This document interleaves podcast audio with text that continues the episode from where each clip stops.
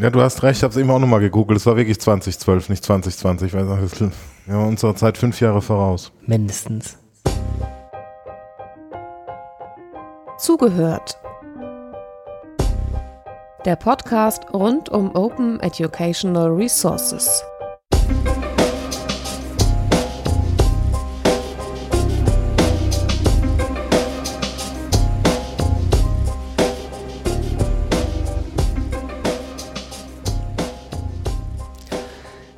Wir schreiben den 7. März 2018, das heißt, fast auf den Tag genau zwei Jahre nach der ersten oder nullten Folge von Zugehört haben wir die 50. Folge und ähm, wir machen sie live.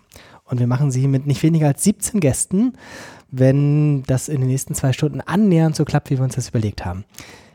Wir sitzen in Hamburg und werden viele Gäste hier im Raum haben, werden viele Gäste über diverse Telekommunikationsmittel zugeschaltet haben und wollen quasi eine Rundreise machen durch OER-Geschichte und OER-Geschichten in Deutschland, beziehungsweise im deutschsprachigen Raum. Deutschland ist schon gleich beim dritten Anruf, glaube ich, falsch. Hm, fangen an bei den OER-Pionieren und bekommen angeblich erzählt die wahre Geschichte, was 2007 in Finnland passiert ist. Hm, ich weiß gar nicht, ob alle Leute am Tisch, die in Finnland damals dabei waren, schon wissen, was da über sie erzählt wird, kommen wir gleich zu. Und wir enden mit dem Blick nach vorne und verkünden die Termine und Orte für die OER-Camps 2018 und tatsächlich für alle vier, die alle noch im Frühjahr stattfinden werden. In Hamburg sitzt ein Team, äh, vielen Dank schon mal jetzt alle, die da sind und mitproduzieren und gleich mitsprechen werden und so weiter. Es gibt welche am Telefon und es gibt einen Textchat. Und da kann man reinschreiben, wenn man live zuhört. Und äh, die Adresse brauche ich schon gleich die erste Unterstützung. Man findet es über die Website openeducationresources.de slash blog, richtig? Wobei, wenn man uns gefunden hat schon und hört, dann ist es sehr wahrscheinlich, dass man auch den Textchat schon gefunden hat. Okay. Chris und Gabi nicken. Chris und Gabi werden den ganzen Abend sehr viel nicken. Ähm, Gabi wird nachher nochmal zu Wort kommen und was zu den OER-Camps erzählen.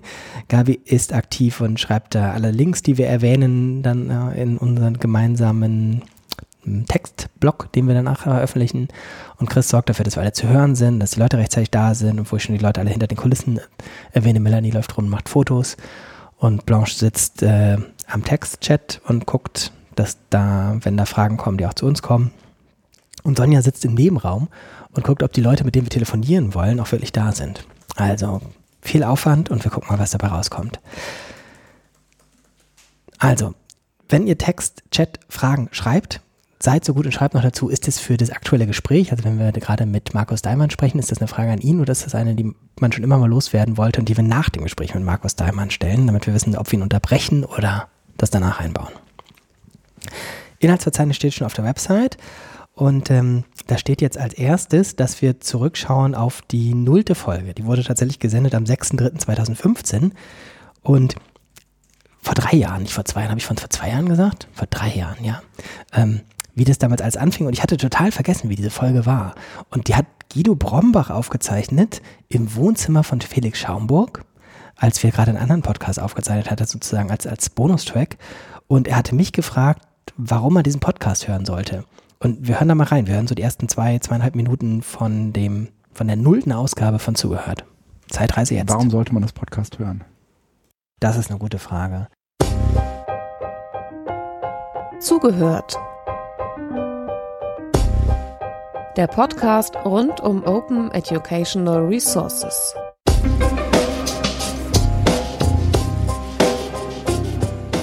Okay, Jöran, äh, du hast einen Podcast aufgezeichnet oder du hast ganz viele Podcasts aufgezeichnet, eine ganze Reihe, äh, die sich mit äh, dem Thema OER befassen. Kannst du erstmal erklären, was war überhaupt dein Auftrag? Warum solltest du dich immer mit OER befassen? Ähm, oder der was, Auftrag, ist, was ist OER? Oh, das ist aber lange. Nee, wer, wer hier raufgeklickt hat, weiß schon, was OER ist. Okay. Ähm, nehmen wir mal an. Mhm. Und wenn nicht, dann erst auf openeducationalresources.de gucken und dann vielleicht den Podcast abonnieren, weil es ist, glaube ich, schon ein Podcast mit sehr, sehr nischigem Publikum. Mhm. Also ich habe mal neulich zu jemandem gesagt, ihr wartet deutlich äh, eine im unteren Bereich zweistellige Hörerzahl. Ähm, die Podcasts drehen sich alle um spezifische Aspekte von OER. Mhm. Also es ist nicht mal einer dabei, wo mal OER grundsätzlich erklärt wird oder mhm. sowas, sondern man muss tatsächlich schon wissen, was es ist. Und so lässt sich so grob unterscheiden, auch in, nach den Institutionen. Wir haben ja bei openeducationresources.de angefangen mit dem White Paper zur Schule. mhm. haben da keine Podcasts produziert in dem Kontext. Deswegen mhm. ist das jetzt ähm, seltsamerweise erstmal in den Hintergrund gerückt der Podcast-Reihe. Es wird aber dann später mal hoffentlich in den Vordergrund wieder rücken. Und im Moment, Anfang 2015, auch ein bisschen schon Ende 2014, haben wir mal die ersten, weiß gar nicht, 15 Podcasts produziert, entweder mit dem Fokus Hochschule oder mit dem Fokus Weiterbildung. Mhm. Und tatsächlich ist es so, dass das immer spezifische Vertiefungen eigentlich sind. Wir schreiben mit, mit zwei Autorenteams an zwei Whitepapern parallel, nämlich zur Hochschule und zur Weiterbildung und haben gesagt, naja, müssen wir ganz viele Leute interviewen, weil die Literaturlage ist nicht so, dass man es immer recherchieren und aufschreiben kann. Also muss man rumfahren und mit Leuten sprechen. Und haben gesagt, dann lass uns das doch gleich so machen, wenn es sowieso eher so explorative Gespräche sind, dass wir die auch aufzeichnen als Podcast. Ja. Und ähm, das ist jetzt auch so. Also die Gespräche, die wir zumindest bisher geführt haben, sind alle tatsächlich nicht so wie, weiß nicht, könnte man ja auch glauben, dass da jemand quasi einen Vortrag hält im ja. Podcast, sondern sehr gemeinsames Herausfinden zu so den offenen Fragen in diesem Themenfeld mhm. gerade. Ich versuche dann immer noch ein paar grundlegende Fragen zu stellen, was mir auch nicht so schwer fällt, weil ich ja bei den spezifischen Themen mich hier jeweils auch nicht so gut auskenne. Mhm. So dass es hoffentlich auch für Leute mit Grundkenntnissen, aber ohne Nerd in diesem speziellen Bereich zu sein, interessant ist. Mhm. Ähm, jetzt muss ich irgendwie sagen, dass ich jetzt wieder hier bin 2018, weil sonst ist ja meine Stimme, na gut, meine Stimme ist heute so erkältet, kann man vielleicht unterscheiden. Ähm, tatsächlich war mir das nicht mehr bewusst, so dieses, dass ich damals schon nicht wusste, wer das eigentlich jemals hören soll. Und das ist ja tatsächlich bei OER ein bisschen immer noch so, aber wir sind immerhin von den zweistelligen Hörerzahlen auf vielleicht dreistellige gegangen. Also ich habe nachher nochmal im Inhaltsverzeichnis stehen, dass ich mal so unsere meistgehörten Folgen nennen will und wie viele Hörer es denn jetzt gibt. Wobei das weiß man auch nicht, weil man hat nur Downloadzahlen, nicht Hörerzahlen. Downloadzahlen sind es im Moment sowas wie gut 1000 im Monat, aber das heißt ja noch nicht, dass die Leute es auch hören. Genug des Selbstgesprächs. Wir wollen jemanden anrufen.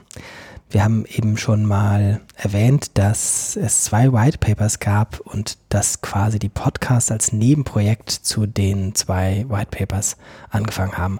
Und äh, damals gab es Ole Wintermann und Sebastian Horndasch. Rufen die beide gleichzeitig an? Ich muss aber zu Chris um Orientierung bitten. Erst Ole, okay. Also Ole Wintermann, Bertelsmann Stiftung hat das Thema damals da auf die Agenda gesetzt und weiß ich nicht, er ist, glaube ich, jetzt nicht mit dem Thema irgendwie überall nur offene Türen eingerannt, aber die Bertelsmann Stiftung hat das schon irgendwie freiwillig mit uns gemacht, dieses White Paper. Ein bisschen anders bei Sebastian Horndasch, den wir dann auch noch gleich anrufen. Sebastian Horndasch, damals gerade frisch beim Stifterverband, heute auch noch beim Stifterverband, hm, hatte tatsächlich, glaube ich, ein bisschen Lobbyarbeit da intern zu machen, damit das Thema da gesetzt wird. Und äh, können wir mal fragen gleich, wie es heute ist. Aber erst Ole.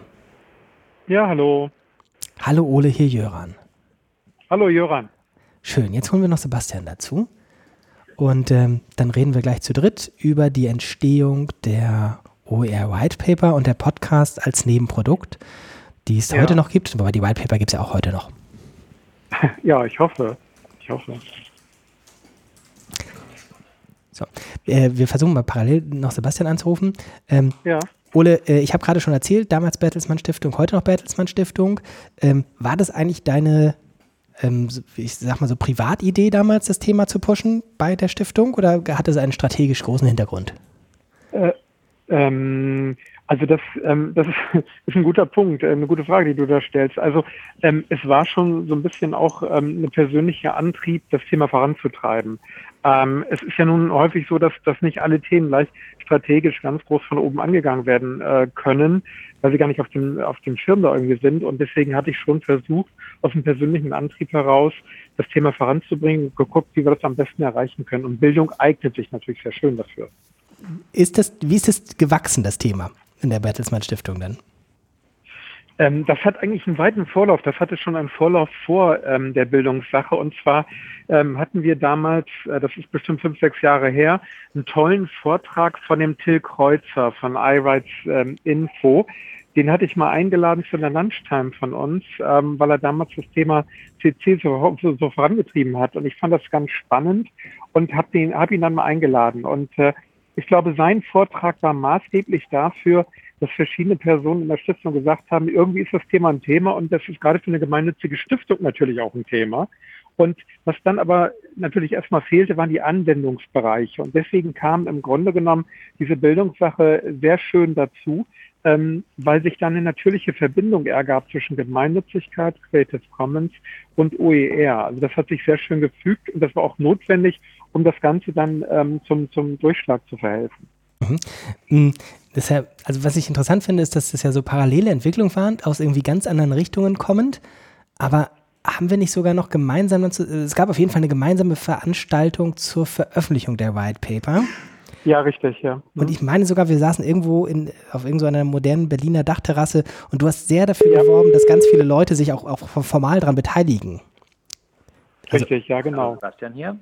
So, jetzt kommt der große Test, ob Sebastian mich jetzt hört. Sebastian, kannst du Jörn hören? Jörn hören? Ich ähm, ich kann dich tatsächlich auf meinem Ohr hören, mit dem ich den Podcast verfolge. Allerdings der Podcast kommt mit einigen Sekunden Abstand, sodass ich jetzt mich selbst höre. Aber die Fragen höre ich nicht direkt. Das ist ja abgefahren. Ähm, gut, also finden wahrscheinlich jetzt nur so Technikleute ganz toll, alle anderen Leute finden es nervig und ich entschuldige mich mal dafür. Aber wir machen weiter, es funktioniert ja. Ähm, tatsächlich würde ich jetzt auch, ich habe gerade ähm, ja Ole schon nach der weiteren Entwicklung gefragt. Jetzt wäre die Frage an Sebastian, wie ist die Entwicklung weitergegangen beim Stifterverband? Wie würde heute drei Jahre später die Situation aussehen, wenn wir nochmal über irgendwas mit Open sprechen würden? Sebastian, an dich die Frage weiter. Wie ist die weitere, Verläu äh, weitere Entwicklung gewesen beim Stifterverband äh, jetzt drei Jahre später? Wie würde das Thema jetzt aufgenommen werden? Vielen Dank, dass du mir die Frage weitergibst, Ole.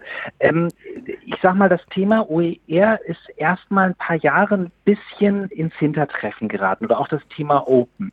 Ähm, also ich würde das einfach mal groß, größer spielen und auch generell über, über Open sprechen. Ähm, wir hatten dann noch eine Veranstaltung gemacht, äh, äh als das White Paper rauskam, aber danach ist es so ein bisschen eingeschlafen. Äh, bis allerdings äh, wir jetzt angefangen haben, uns deutlich stärker für ähm, Open Science zu interessieren.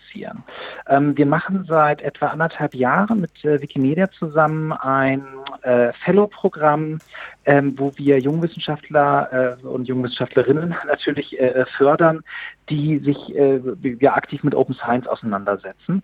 Und äh, das läuft ziemlich gut und das hat uns getriggert, ähm, äh, dass wir jetzt ein, äh, das ist noch nicht öffentlich, aber ein ziemlich umfangreiches Open Science Programm im Stifterverband gerade in der Mache haben. Das wird ähm, in der zweiten Jahreshälfte öffentlich äh, angekündigt werden. Also ein bisschen dauert es noch, aber wir werden da tatsächlich ziemlich viel äh, äh, Geld und Manpower reinsetzen in das Thema.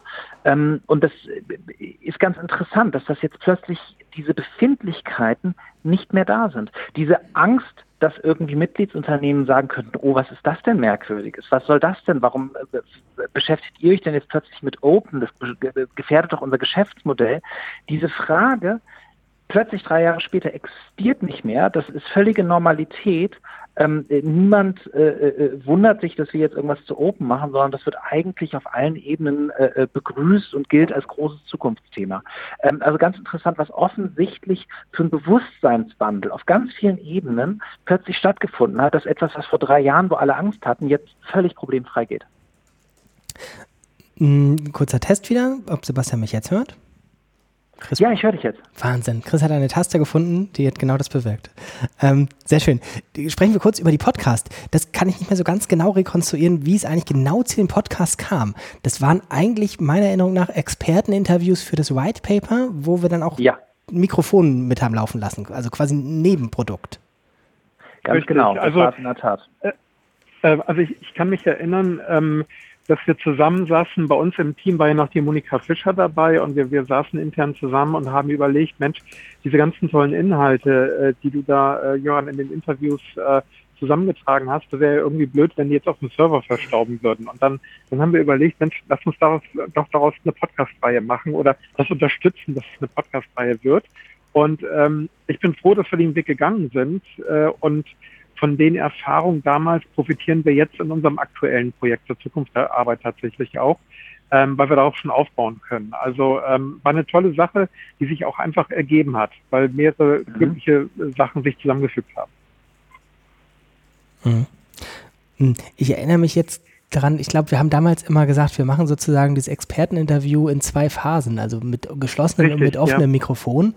Und ich glaube aber, dass tatsächlich kaum einer der Experten nennenswert viel bei geschlossenen Mikrofonen nur sagen wollte. Also das war damals auch mal eine Diskussion, so äh, ihr habt sozusagen in Experteninterviews dann ja nur die Hochglanzfassung präsentiert, aber ich glaube, es gab keinen Experten, der wirklich mehr ohne Mikrofon sagen wollte als mit. Ähm, habt ihr sonst noch Sachen, an die ihr euch erinnert, bevor wir jetzt mal einen Blick nach vorne werfen?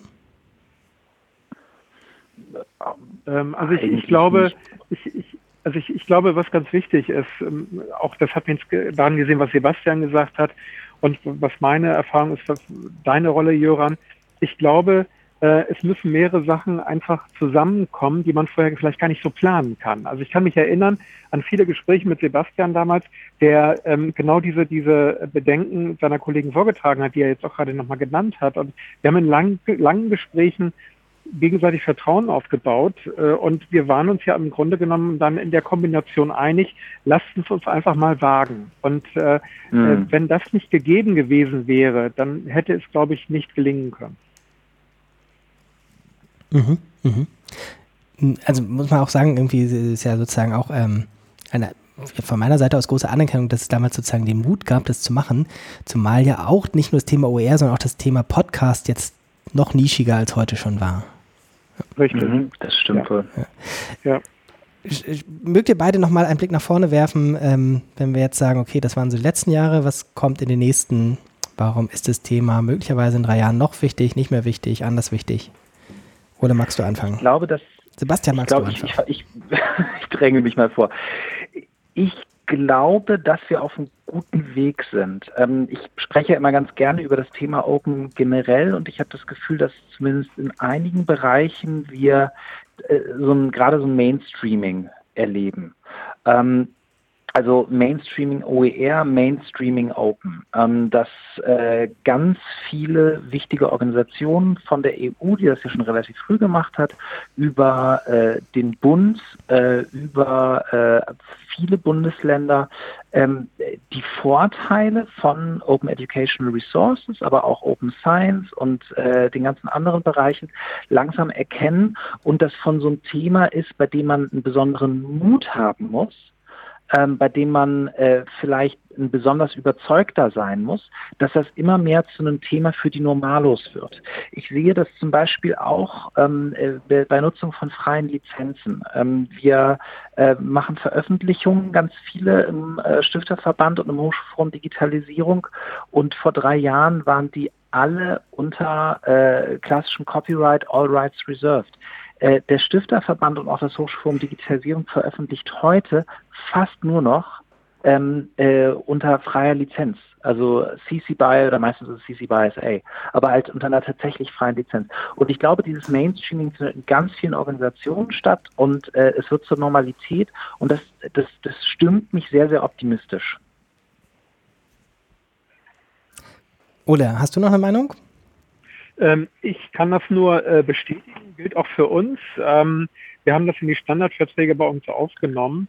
Ähm, ich bin auch jedes Mal ähm, darauf ähm, erpicht, wenn es um irgendwelche Beiträge für Bücher oder Publikationen geht, dass ich sage, ich äh, möchte dort nur noch publizieren, wenn es unter Creative Commons erfolgt. Äh, alles andere macht überhaupt keinen Sinn mehr. Denn meiner Meinung nach haben, haben Stiftungen, ähm, haben wissenschaftliche Institutionen den Auftrag, das Wissen über Probleme auf dieser Welt ähm, auf jeden Fall bereit zu streuen. Alles andere wäre fatal. Wir brauchen noch mehr Wissen, weil die Herausforderungen, egal in welchem Politikfeld, immer größer werden. Und dafür brauchen wir Open Science und nur das kann die Lösung sein. Mhm. Schönes Schlusswort. Dann telefonieren wir in drei Jahren wieder. Ah, vielleicht auch schon vorher. Ich glaube, die Gelegenheit gibt es äh, häufig, weil wie Sebastian so schön sagte, jetzt auch die ganzen Normalos mit dem Thema langsam was anfangen können. Und ähm, Richtig. Das ist doch auch eine gute Ausdrucksweise für das berühmte Mainstreaming. Ganz, ganz herzlichen Dank euch. Ähm, für ja, das, was ihr schon vor drei Jahren als Geburtshelfer quasi von zugehört ähm, auf den Weg gebracht habt und für das Gespräch heute. Ähm, alles Gute, bis zum nächsten Mal. Ja. Besten Dankeschön. Dank. Tschüss. Bis dann erstmal. Tschüss. Bis dann, viel Spaß. Nächstes Kapitel. Ähm, wir rufen in Österreich an und zwar ähm, am Flughafen in Wien hoffen wir Martin Ebner zu erreichen. Martin Ebner ähm, hat so viel OER gemacht und ähm, jedes zweite Projekt von ihm kann man irgendwie als Vorreiter und als Leuchtturmprojekt bezeichnen und zwar zu Recht. Und ich glaube, das häufigste Wort, was bei Leuchtturmprojekt äh, erscheint, ist äh, L3T, das Lehrbuch für Lernen und Lehren mit neuen Technologien oder mit Technologien. Das ist ein zeitloses Lehrbuch. Und äh, vielleicht kann er erzählen, wie es zu dieser Geschichte damals kam, als zumindest fast keiner überhaupt von OER gesprochen hat. Vielleicht ist er gerade in der Security-Kontrolle.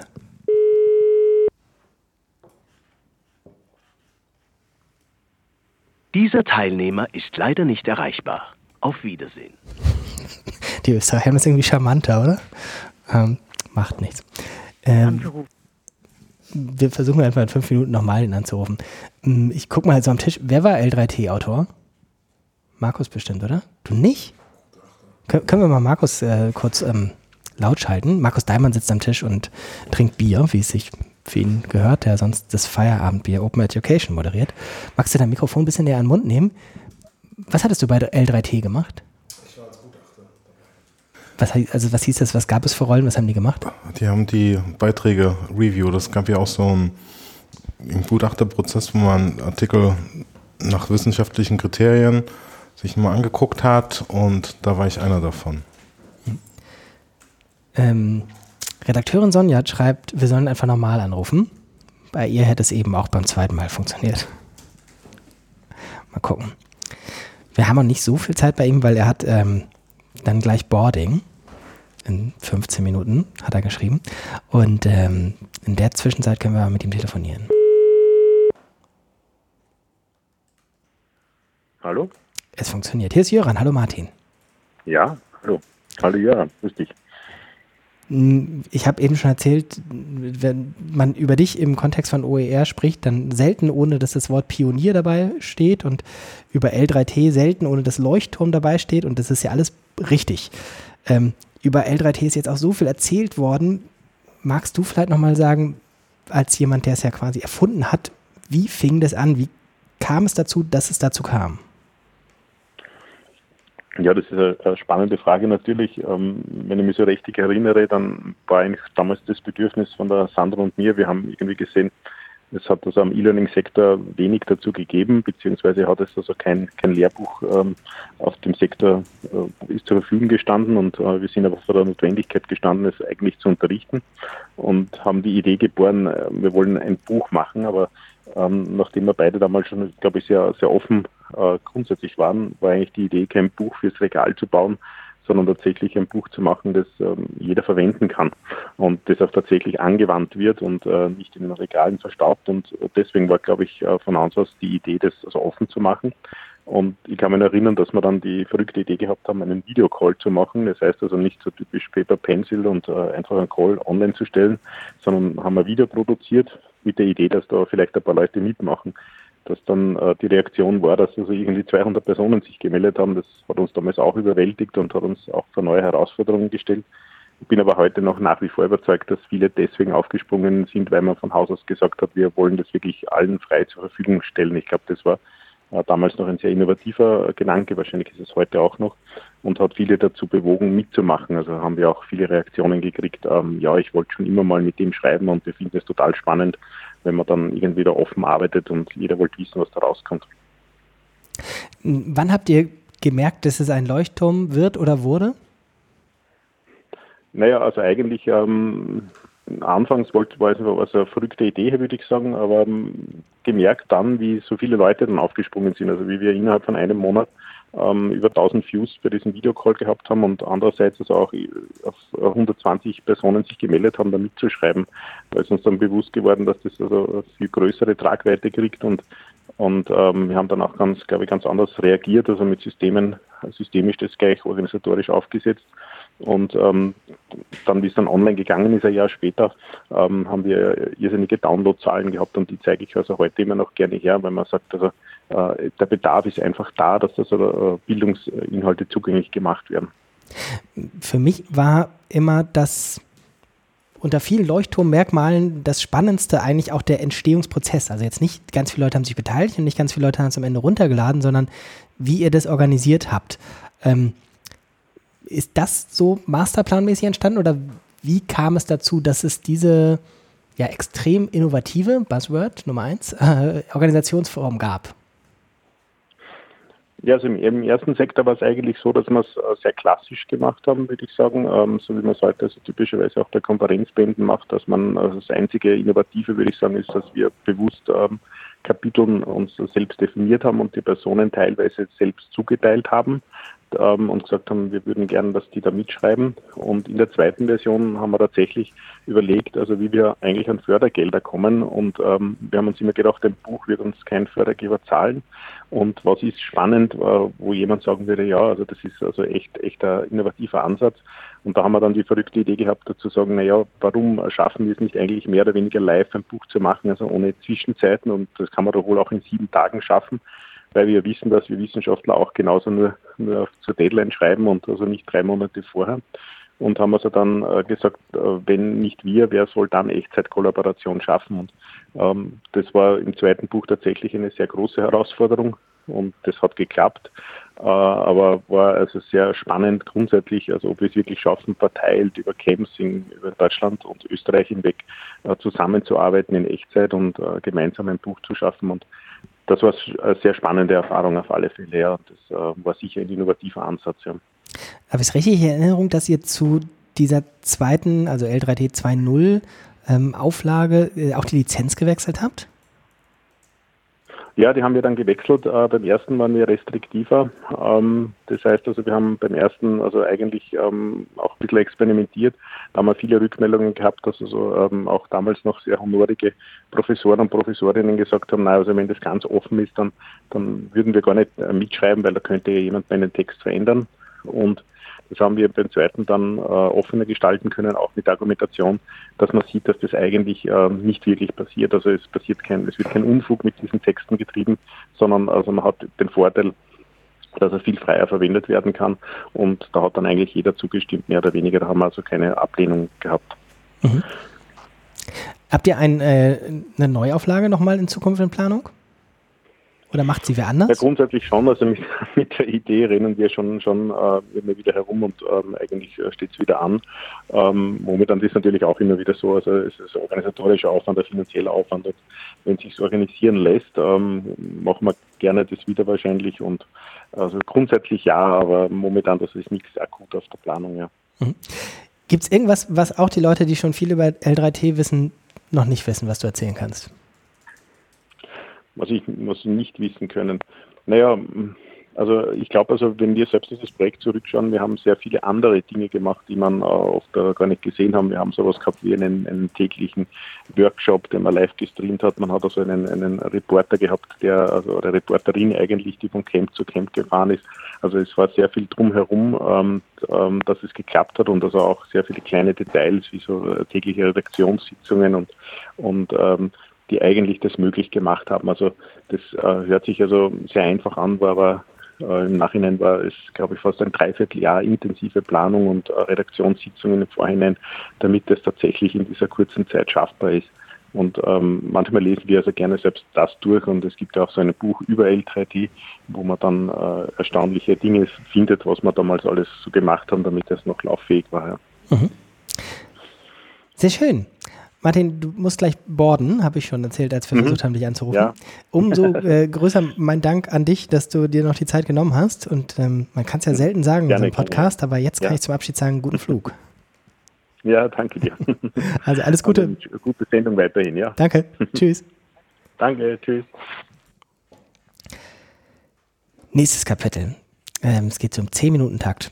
Dieses Mal allerdings nicht, weil die beiden, die in der Ankündigung schon als nächstes standen. Luca Mollenhauer und Ingo Blees sind beide nicht live bei uns. Luca Mollenhauer hat heute am späten Nachmittag die Stimme verlassen und Ingo Blees ist in Urlaub gefahren. Das wusste der aber schon vorher.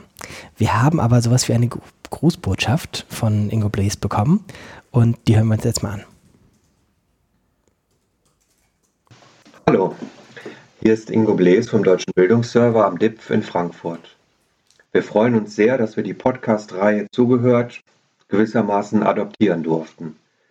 Die Transferstelle OER hat ja jahrelange Aufbauarbeit für OER in Deutschland geleistet, mit den Podcasts als sehr lebendigem Format der Themenvermittlung und Vertiefung.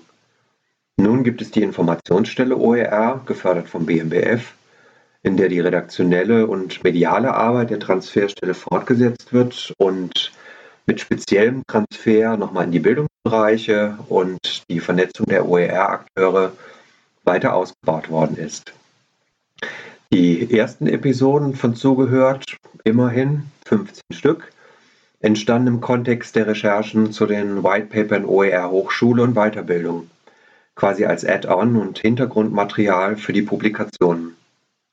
Damals war auch ich dabei, als wir auf Jörans Initiative in Autorenteams mit ziemlich viel Pioniergeist versucht haben, das Thema OER nach dem Whitepaper Schule auch für weitere äh, Bildungsbereiche aufzuarbeiten. Was mir gut gefällt an Zugehört, ist das explorative Herausfinden der Podcasts. Es werden keine fertigen Lösungen präsentiert, sondern es wird mit interessanten Gesprächspartnern reflektiert, analysiert und daraus werden Möglichkeiten entwickelt. Was mich aus Sicht der Informationsstelle besonders freut, die vielen Stimmen aus den Projekten des OER-Info-Förderprogramms des BMBF. Authentisch und facettenreich, ein toller, wie ich finde, lebendiger Überblick über die seit 2016 erweiterte Community von OER-Akteuren und Projekten. Ein weiterer Pluspunkt für Zugehört ist der Blick über den Tellerrand. Hier gibt es Hintergrundinfos und einen internationalen Diskurs, an den sonst nicht so leicht zu gelangen wäre. Etwa zum staatlichen OER-Programm in Norwegen oder auch ein deutsch-französisches Gespräch zu verschiedenen Ansätzen OER stärker in die Hochschulen einzubringen. Oder auch zu solchen Themenfeldern wie OER aus Sicht der OECD oder der UNESCO, Expertengespräche zu Finanzierung und Geschäftsmodellen für OER oder OER auch aus Sicht äh, von Politik und Bildungsadministration. Und vielleicht hat zugehört, damit ja auch ein kleines bisschen dazu beigetragen, dass OER nun stärker und weiter gefördert wird und auch Eingang in Strategiepapiere von BMBF und KMK gefunden hat und jetzt sogar in den aktuellen Entwurf äh, des Koalitionsvertrages in 2018. Und die Podcasts werden nicht bloß aufgezeichnet und gesendet, sie werden auch gut aufbereitet mit einem Inhaltsverzeichnis, mit Zeitmarken und einem Fußnotenteil, so nenne ich es jetzt mal, in Form von Linklisten zu Personen, Organisationen und weiteren interessanten Referenzen.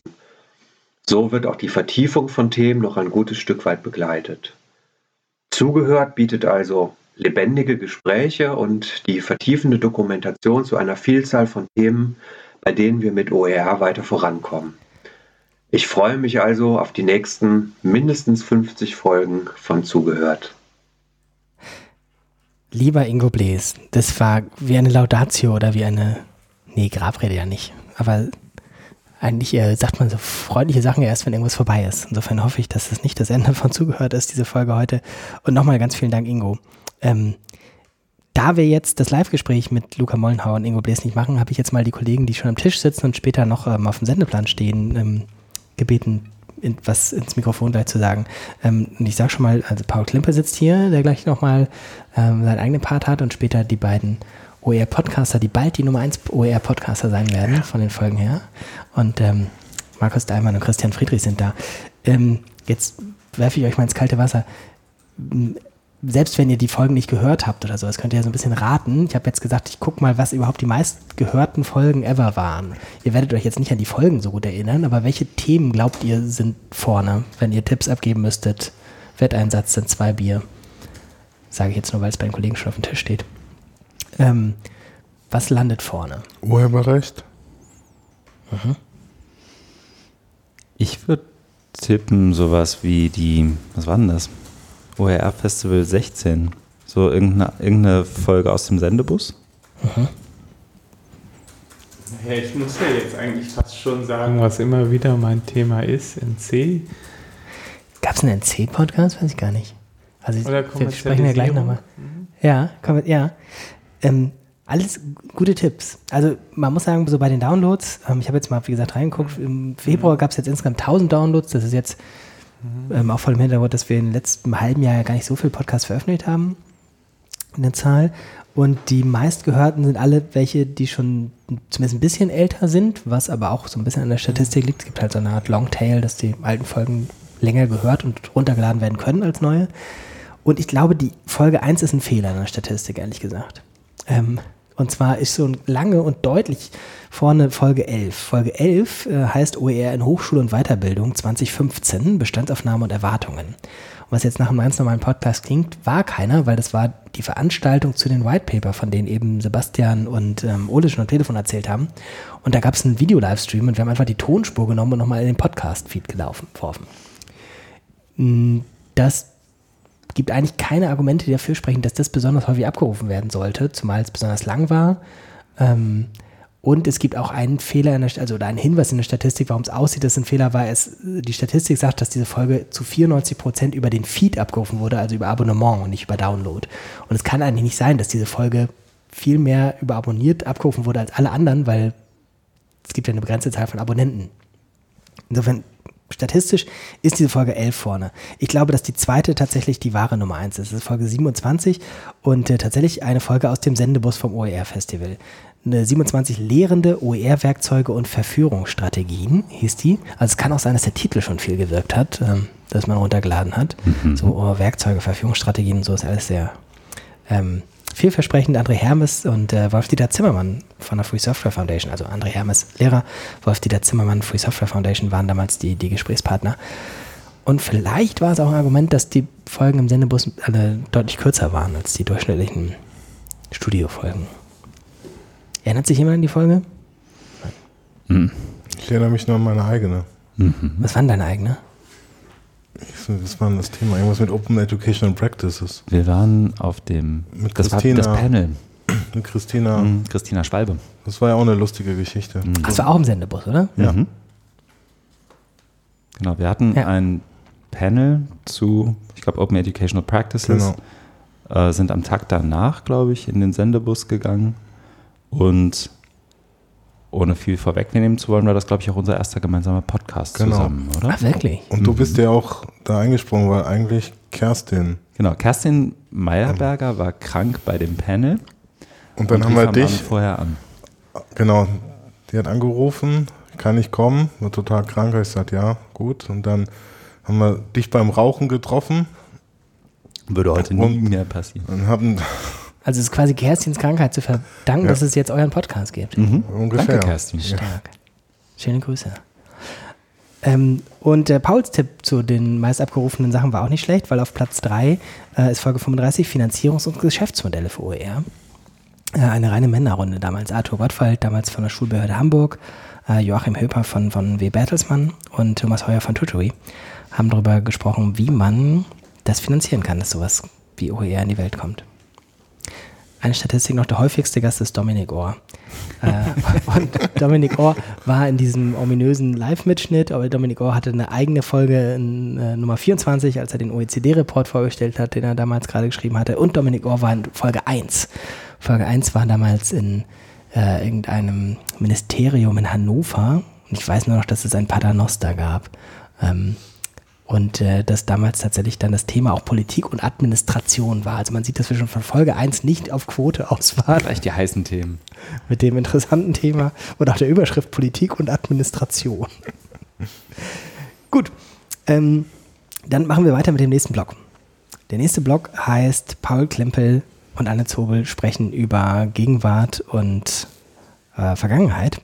Ähm, Paul ist, ist Veteran für dich ein Kompliment? Das soll positiv gemeint sein. Ja, ja, klar. Also damit macht man deutlich, ich gehöre zu den weißen alten Männern. Ich mache das schon länger, das stimmt. Hast du dich irgendwann mal gefragt, huch, was machen plötzlich die ganzen Leute hier im Feld OER? Also du hast es ja nun jahrelang gemacht und ich würde sagen, es hat nicht immer die Massen interessiert. Ich habe mich eigentlich immer eher gewundert, dass es nicht die Massen interessiert hat, als dass ich mich darüber gewundert habe, dass dann so viele doch dabei waren. Und ist es nicht nervig, weil du musst ja mehr als alle anderen immer diese Diskurse nochmal und nochmal von vorne mitmachen und nochmal die gleichen Sachen erzählen. Ja, wir müssten uns Sisyphus als einen glücklichen Menschen vorstellen. wir müssen uns Paul als Sisyphus vorstellen. Erzähl mal von frühen Erinnerungen. Von frühen Erinnerungen. Also ganz frühe Erinnerungen sind äh, 2008. Ähm, da war ich Verwaltungsdirektor der Deutschen Kinemathek und wir haben damals ein Projekt gemacht. Wir waren so frei. Da haben wir Privatausnahmen aus der Wendezeit gesammelt und ein Projekt zusammen mit der, Bundeskult äh, mit, mit der Bundeszentrale für politische Bildung in einem Online-Archiv dargestellt und gegenübergestellt den medialen Bildern der Wendezeit. Und ich hatte damals dann Kontakt zu, zu Till Kreuzer auch und zu John Weizmann ähm, und Markus Beckedahl auch und fand diese Idee der, der CC-Lizenzen faszinierend und auch sinnvoll. Ich habe gesagt, wir machen das zum, zur Grundlage für dieses Projekt, damit diese Privatbilder äh, auch nutzbar und nachnutzbar sind. Und ja, das war nicht so ganz einfach in den Institutionen, das zu äh, argumentieren, aber wir haben das dann gemacht, aber haben, waren erstmal vorsichtig, ja gut, NC, ND erstmal nicht verändern, weil natürlich auch gerade im Filmbereich, äh, Kinemathek als Filmmuseum, da war sehr stark äh, die Angst, dass man irgendwelche Kommerzialisierungsdinge anderen wegnehmen wollte. Das wollte man nicht. Ähm, es hat NC auch sehr viele Probleme dann gemacht, weil plötzlich die Privatleute uns als Fotoagentur sahen und glaubten, wir sollten die Vermarktung übernehmen. Auf der einen Seite, auf der anderen Seite keiner an dieser Kommerzialisierung wirklich Interesse hatte und wir haben auch von Anfang an ähm, SA als Alternative angeboten. Aber trotzdem, das war das erste, letztlich eins der ersten wirklich großen äh, CC-Projekte in Deutschland. Ähm, als ich dann aus der Kinematik ausgeschieden bin, 2012, wurde ich mit diesem NC-Problem konfrontiert und den Pro dem Problem vor allen Dingen, dass mit NC ganz viele Dinge verbunden werden, die damit nichts zu tun haben. Und quasi wie so eine Art Buße musste ich dann oder habe ich dann für die Wikimedia Deutschland eine Broschüre über die verschiedenen ähm, äh, Probleme bei der Verwendung von NC-Lizenzen äh, geschrieben. Diese Broschüre, freies Fixen dank CC-Lizenzen, äh, Risiken und Nebenwirkungen von NC, ähm, ist dann auch veröffentlicht worden, also eine kleine Broschüre, der eine oder andere kennt die vielleicht. Und das Erstaunliche war, die wurde sofort nachgefragt und nachgedruckt und ich weiß gar nicht in welcher Auflage, aber sie wird wirklich permanent nachgedruckt und ist auch immer wieder vergriffen.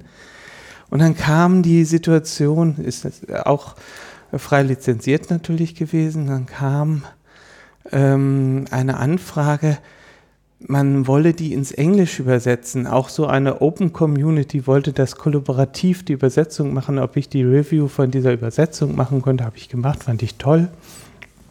Dann kam kurze Zeit später, äh, kam Jan Engelmann damals, Interimsvorsitzender äh, von Wikimedia Deutschland und sagte, oder es war glaube ich noch gar nicht, kam auf jeden Fall sagt, äh, wir haben die Wikicon in Hongkong und äh, wir lassen jetzt ganz viele Exemplare drucken und dann kam er wieder und sagte, wir haben die alle verteilt, sind die alle losgeworden, wir haben den gesamten asiatischen Markt mit deiner Broschüre geflutet. Das fand ich toll. Dann kam die nächste Nachricht aus Schweden. Man hätte die NC-Broschüre ins Schwedische übersetzt. Und im letzten Jahr, äh, etwa um die Zeit, war ich in Toronto auf der Creative Commons äh, Convention dort und da traf ich Dimitrov auch von Wikimedia in Brüssel und der erzählte mir, ach, du bist Paul Klimpel, das finde ich ja toll, ich kenne deine Broschüre, wir haben die nämlich ins äh, Französische und Holländische übersetzt und auch drucken lassen, die wird in Brüssel überall verteilt und gelesen. Das wusste ich nicht. Und ich finde, das ist so ein schönes Beispiel dafür, was passiert, wenn man Dinge frei lizenziert. Sie ja. wirken, sie wirken viel mehr, als man das je geglaubt hat und sie wirken auch über das hinaus, was man sich selbst vorstellen kann. Eine Geschichte möchte ich noch machen, bevor wir auch Anne gleich anrufen. Weiß Anne, dass wir sie anrufen? Ist so, ich hoffe ja. mal. Ja. ähm, die, ähm, erinnerst du dich, dass wir vor fünf Jahren schon mal gepodcastet haben, als es äh, noch längst nicht zugehört gab? Das weiß ich. Und weißt du, warum ich das auch noch, also äh, ich, ich, erinnere mich gut daran, wie wir bei uns auf dem Sofa saßen und ich glaube, mein Sohn schlief und wir mussten leise sein. Wir mussten leise Podcast. Aber ähm, ich erinnere mich auch deshalb daran, weil du damals ein Foto von mir gemacht hast und auf diesem Foto hatte ich so ein Headset auf. Und aus irgendwelchen Gründen der Geheimnisse von Suchalgorithmen war dieses Foto lange in der Bildersuche immer die Nummer eins, wenn man Paul Klimpel einging. Und ich wurde oft angesprochen, ob ich denn aus dem Medienbereich käme oder ob ich Radiosprecher wäre oder sowas, weil immer dieses Foto so dominant äh, im Netz äh, da war. Ich habe das Foto gerade rausgesucht. Ich meine, das ist natürlich ein gut gelungenes Foto, habe ich eher gemacht, des Podcastens, mit Bücherregal im Hintergrund. Und das einzige, einzige Buch, den man sieht, ist irgendwie eine Mao-Biografie. ja, nee, das ist ein Kontrollverlust. Ähm, ja, für, für die Verlinkung, ähm, das war ähm, ein Podcast von PB21, ein Projekt der Bundeszentrale für politische Bildung, äh, mhm. BPB, mehrmals Pionier in diesem Feld. Und ähm, die verbreitet Missverständnisse zu freien Lizenzen das ist bestimmt heute noch fast zeitlos relevant. Äh, und in dem Artikel ist unten noch dein Vortrag von, dem OER von der OER-Konferenz 2013 an. Ich glaube, das war dein Vortrag, der inoffiziell hilft, warum NC nicht gegen Nazis hilft. das habe ich mir auch sehr gut gemerkt. Gut, ähm, wir versuchen mal wieder das mit dem Telefonieren. Ähm, wen wir jetzt anrufen, das ist Anne Zobel, die sitzt in Weimar und ähm, ihr beide seid durch Jointly verbunden. Magst du schon mal erzählen, was Jointly ist, für die wenigen, die es nicht kennen? Ja, wer es nicht kennt, Jointly gehört zu den äh, drei sogenannten Querschnittsprojekte dieser Förderreihe äh, vom ähm, BMWF für die Sensibilisierung ähm, und äh, Qualifizierung zu OER. Und während die Infostelle halt äh, die zentrale Inf ähm, Informationsplattform und Veröffentlichungsplattform ist und eure Camps vor allen Dingen dafür da sind, die ähm, Lehrer und die Basis auch wirklich zu erreichen und etwas zu vermitteln, ist ähm, Jointly so etwas wie die Arbeitsebene der ähm, OER-Multiplikatoren, der Vermittler, die wie in so einem Maschinenraum einfach zusammenarbeiten, um gemeinsam auch Texte und gemeinsam Materialien zu entwickeln, wie man OER vermitteln kann. Anne, bist du bei uns? Ja. Glücks Hi, grüß dich. Glückstag, hallo. Der Paul sitzt hier und hat schon viele Geschichten aus der Mottenkiste erzählt. Also Mottenkiste ist auch despektierlich, also sehr spannende Geschichten von früher. Bevor wir auf Gegenwart und Zukunft gucken, Anne, hast du noch eine Geschichte von früher, die in Sachen OER-Geschichte und Geschichten spannend sind? Ich glaube, ich habe eher Geschichten aus dem Open Source Bereich, weil daher komme ich eigentlich aus dem IT-Bereich. Und bist du abgerutscht in die OER-Szene dann dazu? Ja, das hat sich so ergeben. Ist es dann, also ich habe eben Paul schon gefragt, irgendwie, ob es irgendwann nervig wird, wenn man immer die gleichen Diskussionen nochmal führen muss. Ist es nicht so, wenn man aus der Open Source Bewegung kommt, dass man dann viele Sachen auch tatsächlich einfach schon mal zehn Jahre früher diskutiert hat, die man jetzt im Bereich OER nochmal diskutieren muss? Ähm, ja und nein. Also eigentlich ist äh, die Welt ziemlich viel offener geworden und äh, die Diskussionen, die im Open Source Bereich geführt wurden, die waren ja schon so ein bisschen Pioniergeist, während heute es ja schon eine Vorlage gibt mit Open Source und dadurch werden auch ganz die Diskussionen ganz anders geführt. Mhm der Paul hat eben schon Jointly vorgestellt. Ähm, magst du es nochmal ein bisschen ausmalen? Was ist, ähm, was bleibt von Jointly? Also Paul hat ja eben gesagt, das ist Teil der Förderlinie und wir wissen nicht, was dann mal über dieses Jahr hinaus passieren wird in Deutschland. Ähm, Jointly ist ja aber tatsächlich jetzt nicht nur auf Vernetzung angelegt, was Paul schon beschrieben hat, sondern es wird etwas bleiben. Was wird das sein? Mhm. Also im Wesentlichen fasse ich immer das so zusammen, dass wir drei Dinge tun. Nämlich einerseits sammeln wir Missionierungsmaterial in Anführungsstrichen. Das heißt, ähm, es gibt Materialien auf dem Content-Buffet, die später benutzt werden können, um Lehrende für OER zu begeistern, um zu zeigen, wie es geht. Als zweites äh, erarbeiten die Arbeitsgruppen Handlungsempfehlungen, wie man OER in Deutschland voranbringt. Ich hoffe, dass die Empfehlungen gut sind und einfach in den nächsten Jahren noch lange wirken. Ähm, und als drittes entwickeln wir Tools ähm, in prototypischer Form, ähm, Softwarewerkzeuge, mit denen man OER erstellen kann, verwalten kann, austauschen kann, lizenzieren kann. Also hilfreiche kleine Dinge, die ähm, den Lehrenden wiederum helfen, Inhalte freizugeben. Mhm. Mm, sag mal ruhig auch noch sowas wie Anlaufstellen, wo Menschen jetzt schon Sachen finden, dann verlinken wir die gleich und Leute, die es nicht live hören, sondern später mal stöbern durch unsere Sachen, können dann da gucken, was sie finden. Mhm. Ähm, also die Ecke, an der wir sammeln, ist das OER Content Buffet www.oer-contentbuffet.info und äh, da einfach hingehen, dort wird alles gesammelt und ansonsten www.jointly.info, ähm, da verweisen wir auch noch auf andere Ecken, wo auch noch gesammelt wird. Aber zum Schluss unseres Projektes und des Programmes wird alles im Content-Buffet sein und das Content-Buffet ist wiederum eingebunden in der OER-Info-Seite, also ist ein fester Bestandteil, sodass man auch einfach dorthin gehen kann und kann über die Info-Seite stöbern. Erinnerst du dich daran, dass du auch mal im Zugehört-Podcast zu Gast warst? ja, aber als Edo-Sharing, ne? ja. Und weißt du noch, wo es war? Das ist mir jetzt gerade erst, als ich es nachschlage, aufgefallen. Oh, nein, nein, weiß ich nicht mehr. Im DIPF, aber ich weiß den anders nicht mehr. Stimmt, stimmt, genau. Also mhm. OR-Info gab es ja noch nicht, insofern kann nicht OR-Info anders gewesen sein. Es war 2015, sagt unser Archiv. Ähm, warum wir da waren, weiß ich nicht mehr. Aber ich weiß noch, wir saßen in so einem altgediegenen DIPF-Raum an einem Tisch, an dem auch 30 Direktoren hätten sitzen können und haben zu dritt gepodcastet. Hm, das stimmt und ich weiß es auch nicht mehr. mein Gehirn ist noch im Urlaubsmodus. ihr habt morgen in Weimar ein Hackathon. Genau. Was macht ihr? Ähm, es kommen, äh, kommt ein Entwickler von der OER World Map und wir möchten gerne erreichen, dass die OER World Map künftig anzeigen kann, wie viele OER es wo gibt ähm, also wenn zum Beispiel Hochschule A in Stadt B ähm, äh, ein OER-Repositorium oder eine Landplattform hat und hat dort 50, 100, 1000 ähm, OER-Inhalte in der Landplattform, dann soll die Landplattform sagen, hey, ich habe so und so viele Inhalte. Und äh, das bietet die Landplattform auf einer Schnittstelle an, was von der World Map ausgelesen werden soll. Und äh, in der World Map kann man sich dann eine Landkarte über Deutschland anschauen, wo man sieht, wie viele OER es an welcher Stelle gibt. Und eigentlich soll das dazu dienen, dass man sieht, wo noch keine sind und so ein bisschen Konkurrenzdruck entsteht und dass dann der eine oder andere sagt, so, hey, jetzt will ich auch so ein Repositorium haben, ich möchte auch zeigen, dass wir freie Lerninhalte haben und ja, das ist das große Ziel. Mhm. Was gibt's noch? Jetzt, wenn ich euch beide mal angucke, Paul direkt über den Tisch und Andres Telefon, was wir in Sachen OER-Zeitgeschichte noch zusammentragen können?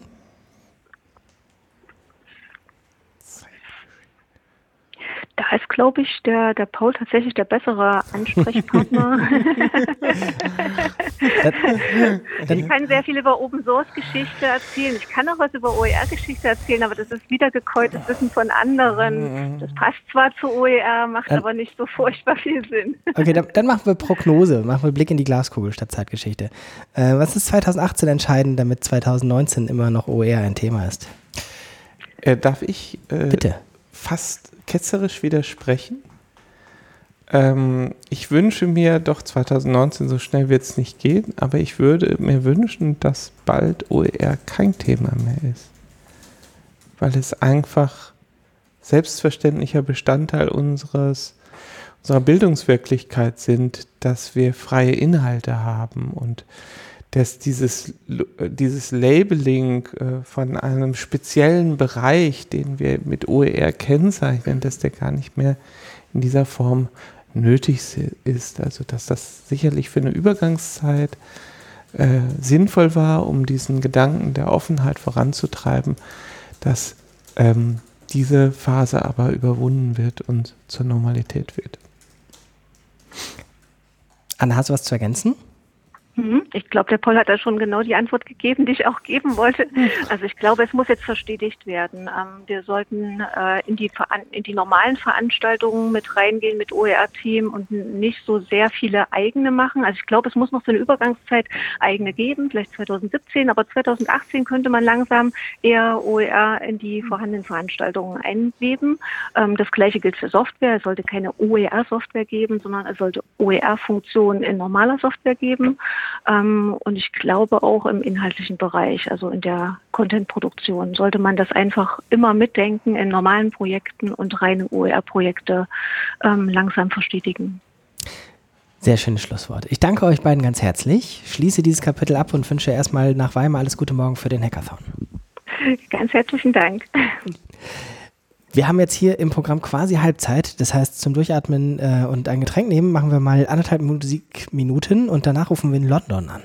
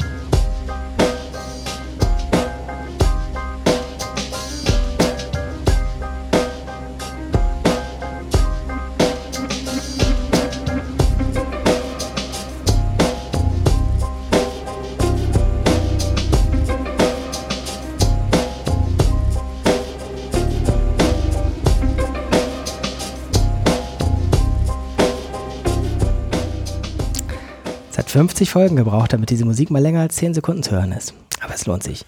Muss ich eigentlich am Ende dann einen mündlichen äh, Link für die Lizenz setzen? Nein. Ähm, ganz anderes Kapitel. Wir rufen mal an bei ähm, Javiera Athenas. Die sitzt in London. Und äh, mal gucken, ob die Telefonleitung uns auch bis dahin trägt. Äh, Chris wählt mal. Und ich erzähle in der Zeit schon, dass Javiera Athenas alles macht. Wir fragen sie gleich mal, was sie, wenn sie sich kurz vorstellen sollte, selbst beschreiben würde. Und äh, wir wechseln natürlich ins Englische und wollen von ihr wissen, wie nimmt sie denn aus dem Ausland? Uh, this is Joran. Javera Athenas is with us. Very excited to have you. Javera, I just told the German audience that you're with the Open Education Working Group of the OKF, but you do so many things. What would you tell the people of Germany if you could introduce yourself, but you would only have like 40 seconds? Mehr als ihren Namen haben wir nicht gehabt. Aber den haben wir gehört.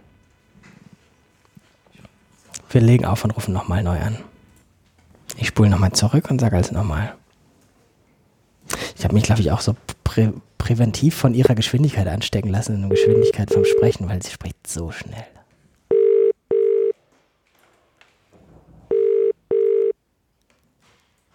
Hello. Hello, this is Joran. Javiera, can you hear us? Yes, can you hear me? Oh, so great, yes. Um, you are with the Open Education Working Group of the Open Knowledge Foundation, but you do so many other things. What are the most important things we could tell our German audience about? Uh, well, one of one of the things I really like from from the German uh, work is their development of policy at national and regional level. I think that's that's quite impressive. When we talk about uh, open education policies and open uh, education strategies, I think Germany is quite far ahead than other countries, and it's a very good how European countries should should work. And let's maybe go back to, to former years when OER was not so much on the map of the, the OER community. What's your like earliest memory on OER in Germany? Uh, that, that that's that's a very good question. I, I think it's like maybe start mapping OER and start developing OER in German language. Uh, one of the works that OER Info has been doing it's it's developing materials for uh, in German. Very time most uh, manage free English.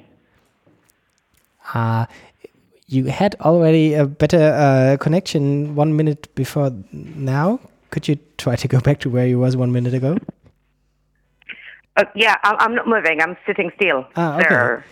So it's the London network. Yeah, very bad London network. Ask the weather. What's the weather like in London? That's a really important question. Sorry? What's the weather like in London? Uh, awful, as usual. It's cold and, and sad. okay. You don't have to be polite. So you can also tell us about your earliest memory, like there's no one from Germany around at the biggest meetings or something. No, no. For, for me, what's quite impressive is like the first country in, in the region that started translating and creating things in vernacular language, in your own language. For a while, all the attempts was to create things in English and to participate in the English discussion. Uh, as far as I know, Germany is pioneer into creating uh, resources and materials in German before than Spain did it or Italy did it, for example. Really? Uh, yeah. Okay. You were one of the first ones to start creating things that were not in English. Ah, okay. That's interesting. That's interesting to, to have a view from the outside. I, I didn't think so until now, but maybe yes.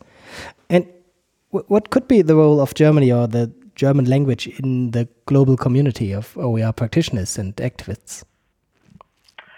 One of the interesting things has to has to do with the geopolitical structure of Germany because it's a federated uh, nation. It's to to explain that you can work at national, supranational, a, a regional level, and each region can have a particularity, a, a unique way of doing things, and which is also the right thing to do.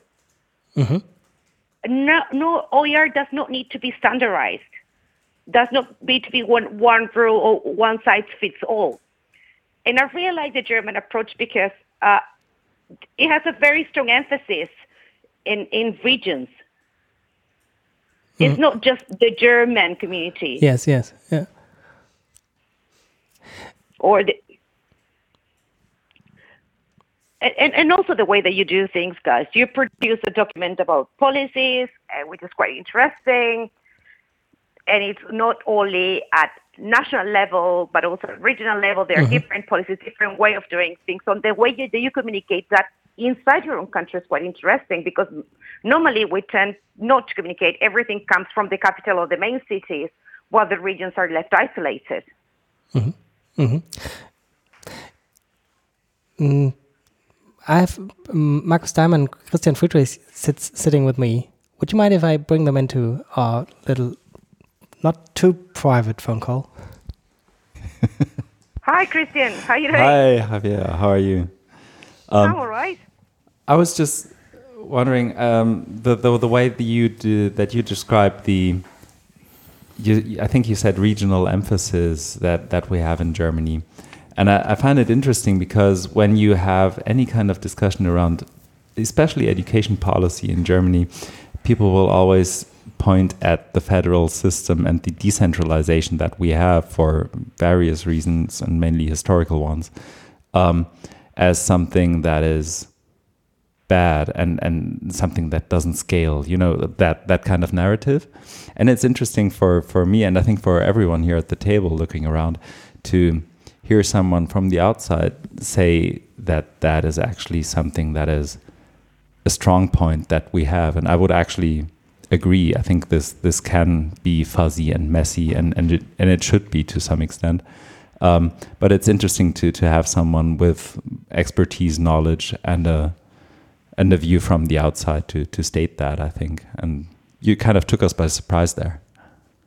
Well, honestly, I, I, I don't think it is a bad thing to have uh, focus in the regions. If you see that each country has their own particularities and, and unique bits in each region, if you think about England, England is just a part of the United Kingdom.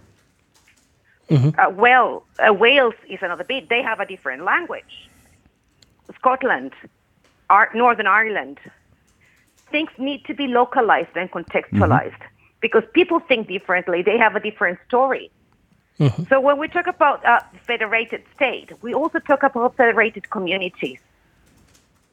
So what may work in the south of Germany may not work in the north. but they Definitely have a not, no. cohesive policy that might allow them to talk to each other. And we don't do that. And I think we need to follow on that example. And not only at countries like, like uh, well, in Europe, like Germany, but for example, the model of a federated way of doing things is quite replicable in Mexico and Argentina, which are both federated states, Uh, that- and that- also in Spain. that's interesting. We've got also Markus Daimann with us, and I can already see him thinking.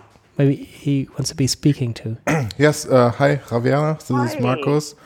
Um, I agree with you too, and um, because there is one case in uh, which um, there is a policy in a southern German country or German county, and they have uh, in Baden-Württemberg, and uh, there's a, Mhm. a network for higher education and for teaching at universities, and they have OER as the field of action, or how, how should you call it? And uh, I find it uh, interesting that they put it on the agenda.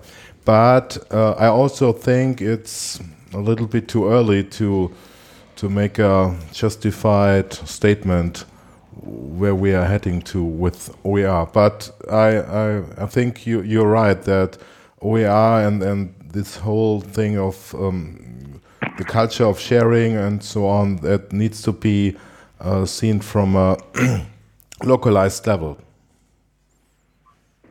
Thank you. So you really made us think. Uh, think. Um, I, I, I know one story. I would like to ask you if you could tell us your story about Bremen, where you have been in. I don't know when it was, but there's a great story about you navigating Bremen. Uh, uh, 2003, I landed in Bremen thanks to a scholarship and an uh, exchange between uh, Chile and, and Germany. And uh, my knowledge of German was uh, indeed quite scarce. It's not that bad now, but not perfect. And uh, I decided to explore the city by myself, second day or first day in the city. Um, and I couldn't get anywhere because all the streets were um, signed as Einbahnstraße.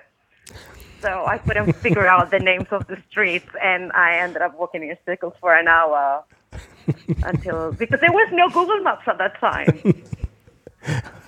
and, and Bremen is complicated. Yeah, so everywhere was Einbahnstraße for the first two days until I learned where to find the names of the streets and where was the river. So then I can get to the city center by just walking. Ah, okay. What did you uh, learn about in Bremen at, at the university? I uh, work at the Fachhochschule. I help them to develop a database for uh, research on business. And then I moved to Hamburg. I studied there at the um, University of Applied Science. And I worked for a while at the uh, Internationale Gerichtshof, or the International Tribunal for Maritime Law, in their digital strategy. And then I moved to London and I'm still here 10 years later. It's quite a progression. Yeah. Okay. Anything else uh, you would share with the German audience on your experiences or your, I don't know, uh, impressions of German OER I- activities? I want to thank uh, Sandra Schön and her team for doing the OER Canvas. Uh, we asked her if we could translate it. Uh, first to try in Spanish and, and English, and it worked, and lots of people got involved. Uh, so far, we got it translated at least in 12 languages. Um, also today, Polish and Russian arrived to the collection, but we have Arabic, Maltese, uh, Gallego, Catalan. So that little thing that it was produced in Germany, and everyone could translate openly, but also we managed to localize not only, for, for example, for Spain, not only in Spanish, but also in Galician and Catalan, makes a huge difference. Uh, I don't think it was a project like that before, and I'm really thankful to the OER Info team that developed that, that canvas. I think keep producing things like that, uh, keep allowing us to translate, and keep, keep engaging with, because there is a crave for getting little objects that we could use in teaching and learning. So thank you so much. Okay, we, we will bring this uh, greetings to Sandra in just one minute because she's the one who's next on our podcast. So, Javera, thank you very, very much for giving us the, those things to think about. And um, I hope to see you again. Will you be in Bristol in April for OER 18? Yes, I'm in Bristol. So, See you see there. you there. Talk to you there. Thanks again. okay, care, bye. have a lovely night. Take Bye. care. Take care. Bye. Tschüss. Tschüss. Tschüss. Das war die Geschichte über Einbahnstraßen in Bremen. Wir machen einen Sprung an die deutsch-österreichische Grenze und rufen tatsächlich Sandra Schön an, von der ja wir gerade schon mehrfach hörten. Martin Ebner hat von ihr erzählt zu L3T. Ravera hat erzählt, ähm, dass sie den OER Canvas von Sandra Schön übersetzt hat. Und das erzählen wir jetzt nochmal selbst, wenn sie es selbst bisher nicht gehört hat. Das fragen wir sie als erstes mal, ob sie uns schon gehört hat oder ob wir es nochmal wiederholen.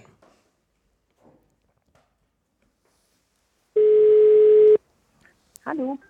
Hier spricht der Jöran. Hallo Sandra. Hallo Jöran.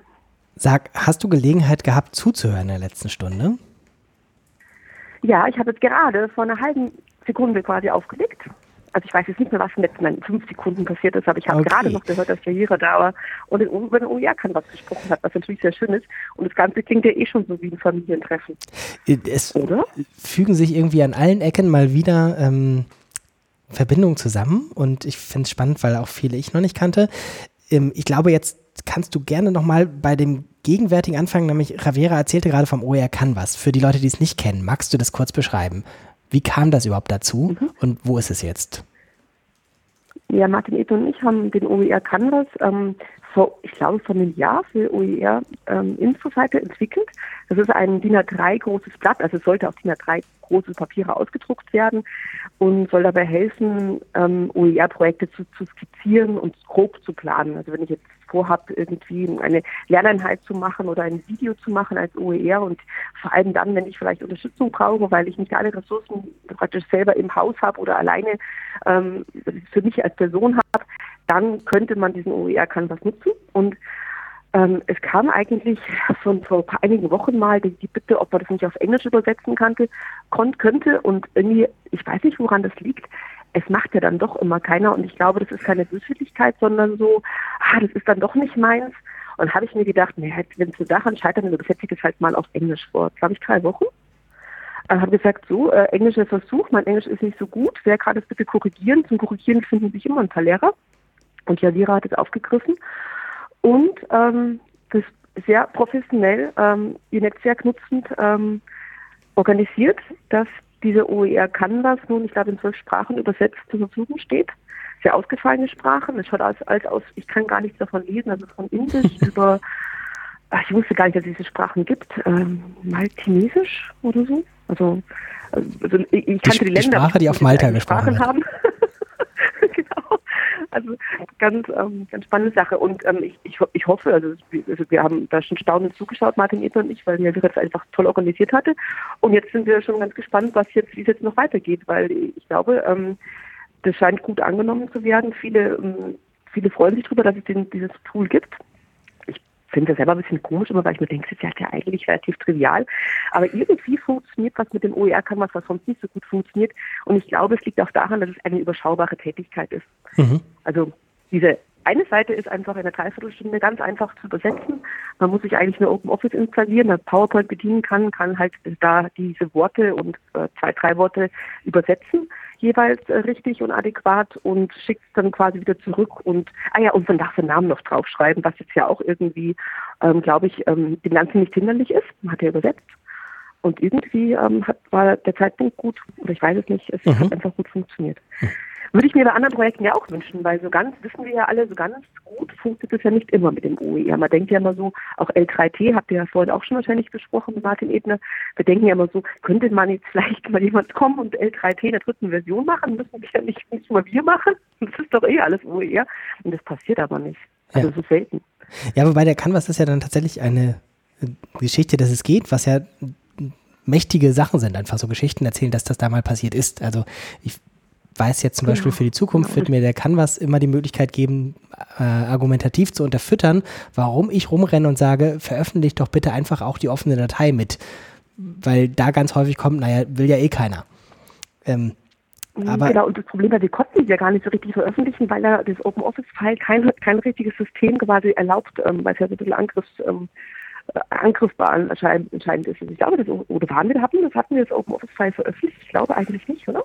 Ich glaube Und doch. auch jetzt, glaube ich. Also ich glaube, das Open Office File ist, weiß bin ich mir gar nicht ganz sicher. Ich glaube, ich, also dafür haben sie uns verschickt jetzt. Sie haben immer das Original verschickt und haben immer nur das PDF jetzt veröffentlicht. Also die, praktisch extrahierte Datei. Ah, okay. Ähm, ehrlich gesagt. wir verlinken es auf jeden Fall mit, ähm, nochmal auf, auf der Seite, aber doch, ODG, das ist doch das Open Office Format, Ah ja, oder? schön, okay. Ja. Dann hat dann hat die Open, Open Knowledge Foundation mehr Möglichkeiten als ich. Ich benutze nur so ein einfaches WordPress-Tool äh, und da erlaubt es WordPress nicht. Also da kann ich keine Open Office-Dateien hochladen, so würde ich es auch öfter machen. Aber ich glaube, auf, auf Okay, WordPress.com nicht. Auf dem selbstgehosteten kannst du mal einstellen, welche Dateiformate gehen. Dann Mhm. wird die Liste immer länger. Ähm, lass uns einen großen Sprung zurück machen. Ähm, du hast OER schon ähm, betrieben, beforscht, belehrt und so weiter, als es eigentlich noch nicht mal den Begriff gab.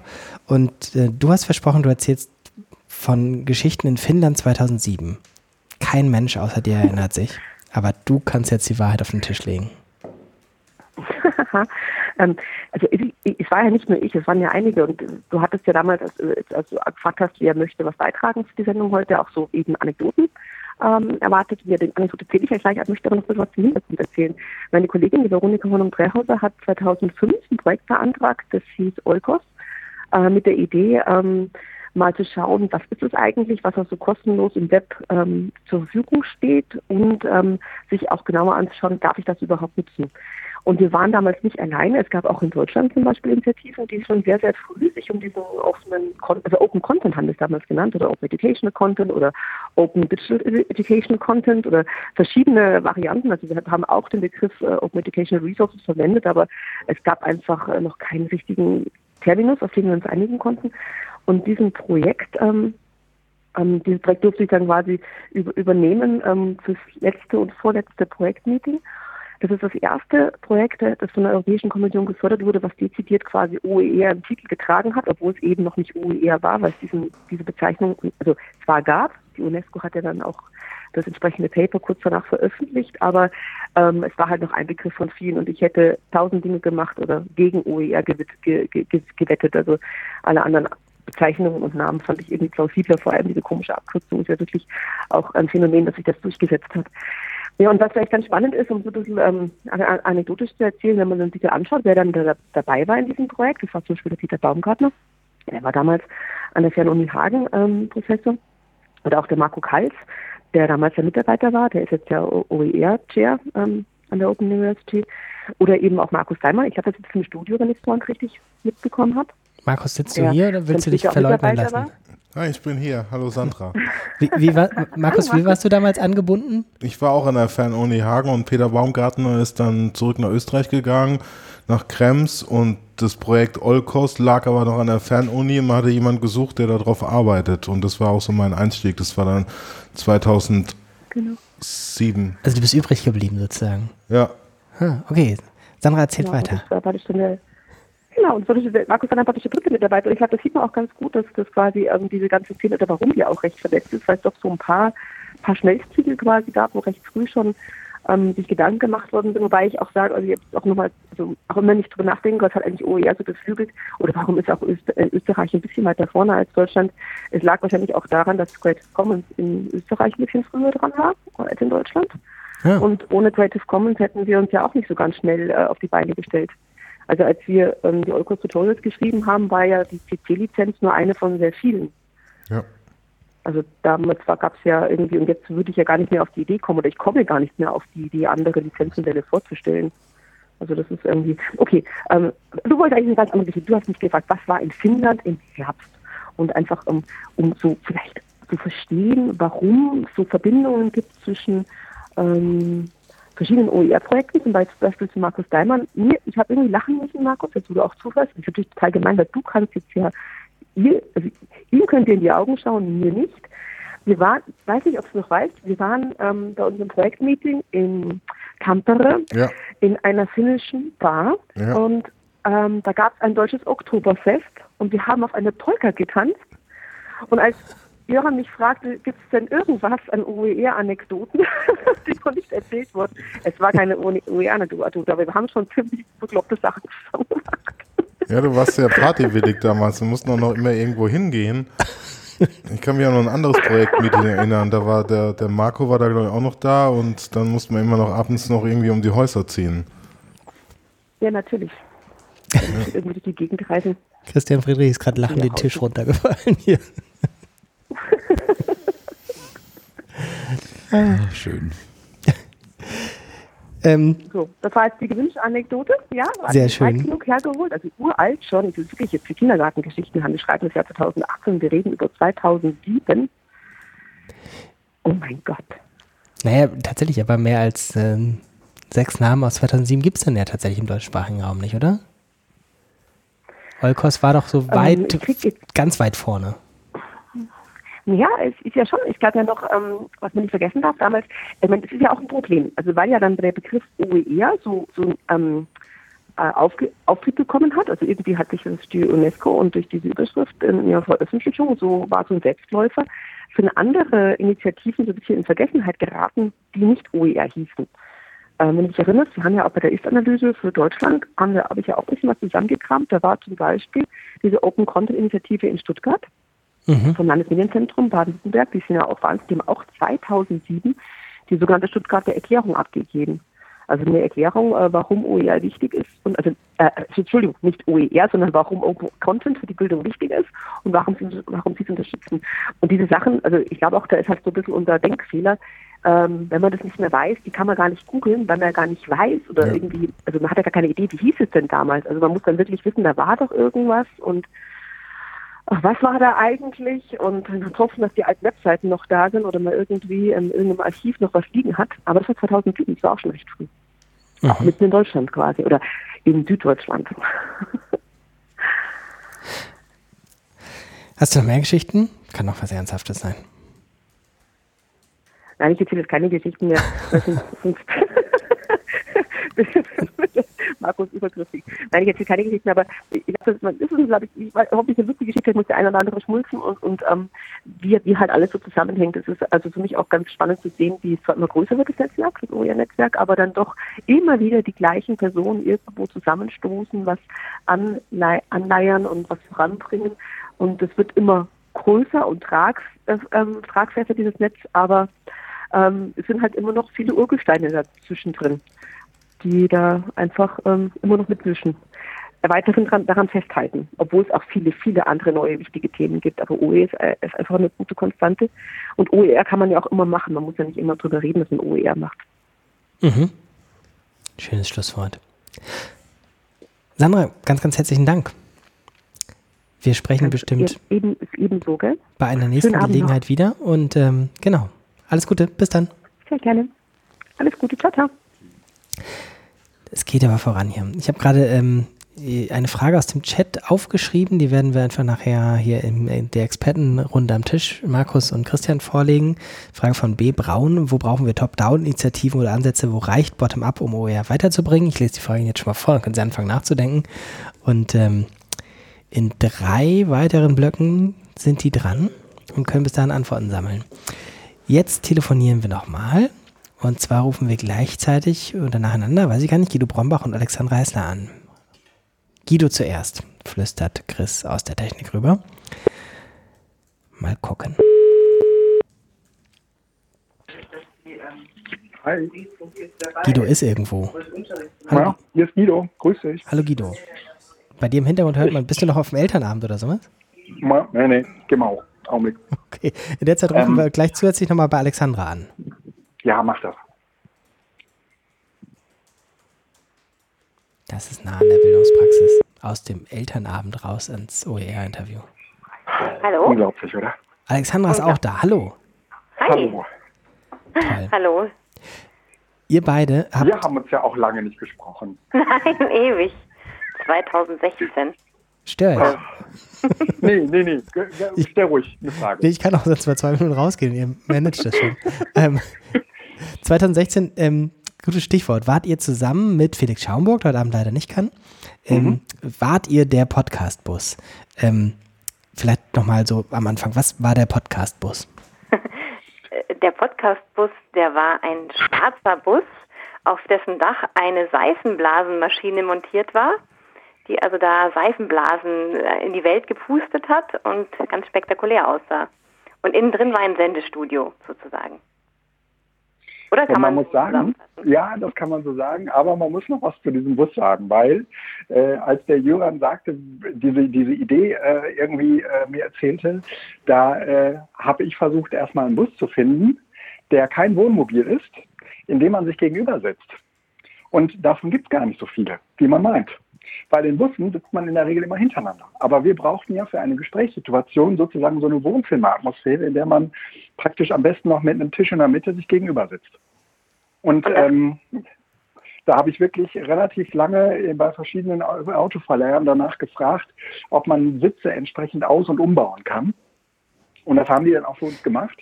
Und den Bus, den wir dann hatten, der, der, der, da konnten wir die Sitze gegenüberstellen und in der Mitte hatten wir so einen, so einen IKEA-Wohnzimmertisch stehen, ähm, um sozusagen eine halbwegs, wie soll ich sagen, gemütliche Gesprächsatmosphäre zu schaffen. Es, es war extrem gemütlich, es war auch so ein bisschen eng und so ein bisschen äh, Ja. kuschelig und dann die ganze Technik, also die Leute, die da eingestiegen sind, die mussten dann auch immer hinter sich die Tür natürlich zumachen, damit von draußen Ja. nicht so viele Geräusche reinkommen Ja. und das wurde also richtig... Es, es Hattest du nicht noch Blumen besorgt? Blumen gab es innen drin, eine Blumengirlande und also es war sehr, es gibt auch noch ein paar Bilder von diesem Bus und Ja, und man muss aber sagen, dass diese, dass diese, diese äh, Seifenmaschine, Seifenblasenmaschine, von der du sprachst, dass äh, die nicht die ganze Zeit über da drauf war, sondern eigentlich, die war gar nicht da drauf, sondern die war, glaube ich, daneben. Die durften wir auch, glaube ich, gar nicht da draufstellen. Die war auch nur für, das war sozusagen, wir hatten uns das, glaube ich, nur so ausgedacht, aber ich glaube, die hat in Wirklichkeit daneben gestanden, weil die relativ schwer war und weil die einen unglaublichen Dreck gemacht hat. Und Ja, ja. Äh, ich kann mich, ich kann mich erinnern, als ich mit Felix in den Bus wieder nach Hause gefahren bin, dass wir immer noch äh, Seifenblasen äh, vor der Windschutzscheibe hatten. Die gingen da auch nicht weg. also jedes Mal, wenn wir, also es hat, in, es hat auch in Strömen gegossen, äh, als wir da nach Hause fuhren. Und ähm, ich glaube, wir sind irgendwie vier Stunden durch den Regen gefahren. Wir haben vier Stunden Seifenblasen vor der, vor der Scheibe gehabt. Aber äh, sie waren auch noch ganz lang, glaube ich, auf dem Boden vor dem, ich weiß nicht mehr, welche Botschaft das war, aber in Berlin. Die, da die schleswig-holsteinische Landesvertretung beim Bund, die, ja, genau, die war das. Und ja. die eine ganz große Sicherheit- Glasfassade hatte. und die waren Genau, auch nicht und ganz glücklich, so glaube ich. Also da war der Bus sozusagen auch ein Sicherheitsrisiko, weil wir durften da ja eigentlich gar nicht stehen. Also da, wo Stimmt. wir standen, da stehen normalerweise eigentlich nur die Minister. Und ähm, wir hatten da irgendwie so eine Sondererlaubnis. Und wir sind ja auch entsprechend verkabelt worden, weil wir ja live gesendet hatten. Ähm, und äh, da ist sozusagen ähm, mir eine Stimme über den Weg gelaufen. Ich erinnere es wie heute. Ähm, von einem, von einem Menschen, der normalerweise in einem Podcast äh, von Tim Pritloff, äh, von ähm, äh, der Freak Show, also einem Apple-Podcast äh, irgendwie, und ich, ich, ich hatte den Typen bei mir im Bus sitzen und der redete genauso. Und ich habe den gefragt, du sag mal, du bist doch der aus dem Podcast. Da sagte er, da sage ich nichts zu. Aber ich wusste genau, dass er das war. Und ähm, ich hab, wir haben am Ende auch noch miteinander geredet, weil wir natürlich irgendwie gleiche Bekannten, äh, Bekannte hatten. Äh, aber der hat uns dann äh, irgendwie so verkabelt, nämlich mit einem mit einem äh, äh, ähm, äh, Ethernet-Kabel, sodass wir da äh, irgendwie nicht auf das WLAN angewiesen waren für unsere Live-Schalten. Ja, er hatte Ja, natürlich extra Internet. Das hat pr- prima geklappt dann eigentlich nach, Mhm. Mhm. nach der ganzen Verkabelungsaktion. Mhm. Also war spektakulär, muss man schon ehrlich sagen. Erinnert ihr In euch der Tat. inhaltlich an irgendwelche Gespräche aus diesem Bus? Oh ja, ja. Ähm, ich kann mich gut erinnern, wenn ich. Guido, darf ich anfangen? Ich habe ich hab eine schöne Anekdote nämlich Sehr auch. gerne. Und zwar habe ich eine Interviewpartnerin, der Namen ich jetzt gar nicht mehr weiß und auch nicht nennen würde, die habe ich ein wenig in Verlegenheit gebracht, weil ich bin ja eigentlich noch ein OER-Neuling gewesen. Ähm, ich komme ja aus dem Volkshochschulbereich und die sind ja mit den OERs noch so ein bisschen hinten nach und hatte deshalb jetzt auch nicht so wahnsinnig viel Ahnung, aber ich hatte irgendwie schon mal was von diesen 5R gehört. Die ominösen 5R, die waren mir irgendwie so im Kopf. Und dann habe ich also einen Interviewpartner in dem Bus nach den 5R gefragt und dann war die etwas, oh, die, das weiß sie jetzt auch nicht so ganz aus dem Stegreif.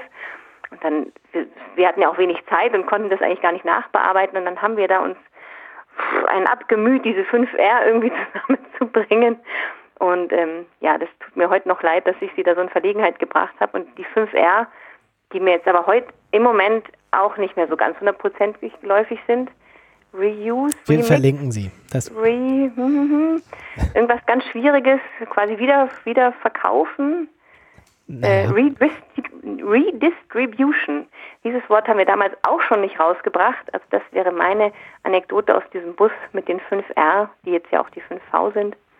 Redistribution. Und, ähm, Re Redistribution. Ich frage gleich die beiden Podcast-Profis nochmal hier, die schon ein Bier getrunken haben. Bitte dreimal hintereinander ganz Genau. schnell sagen.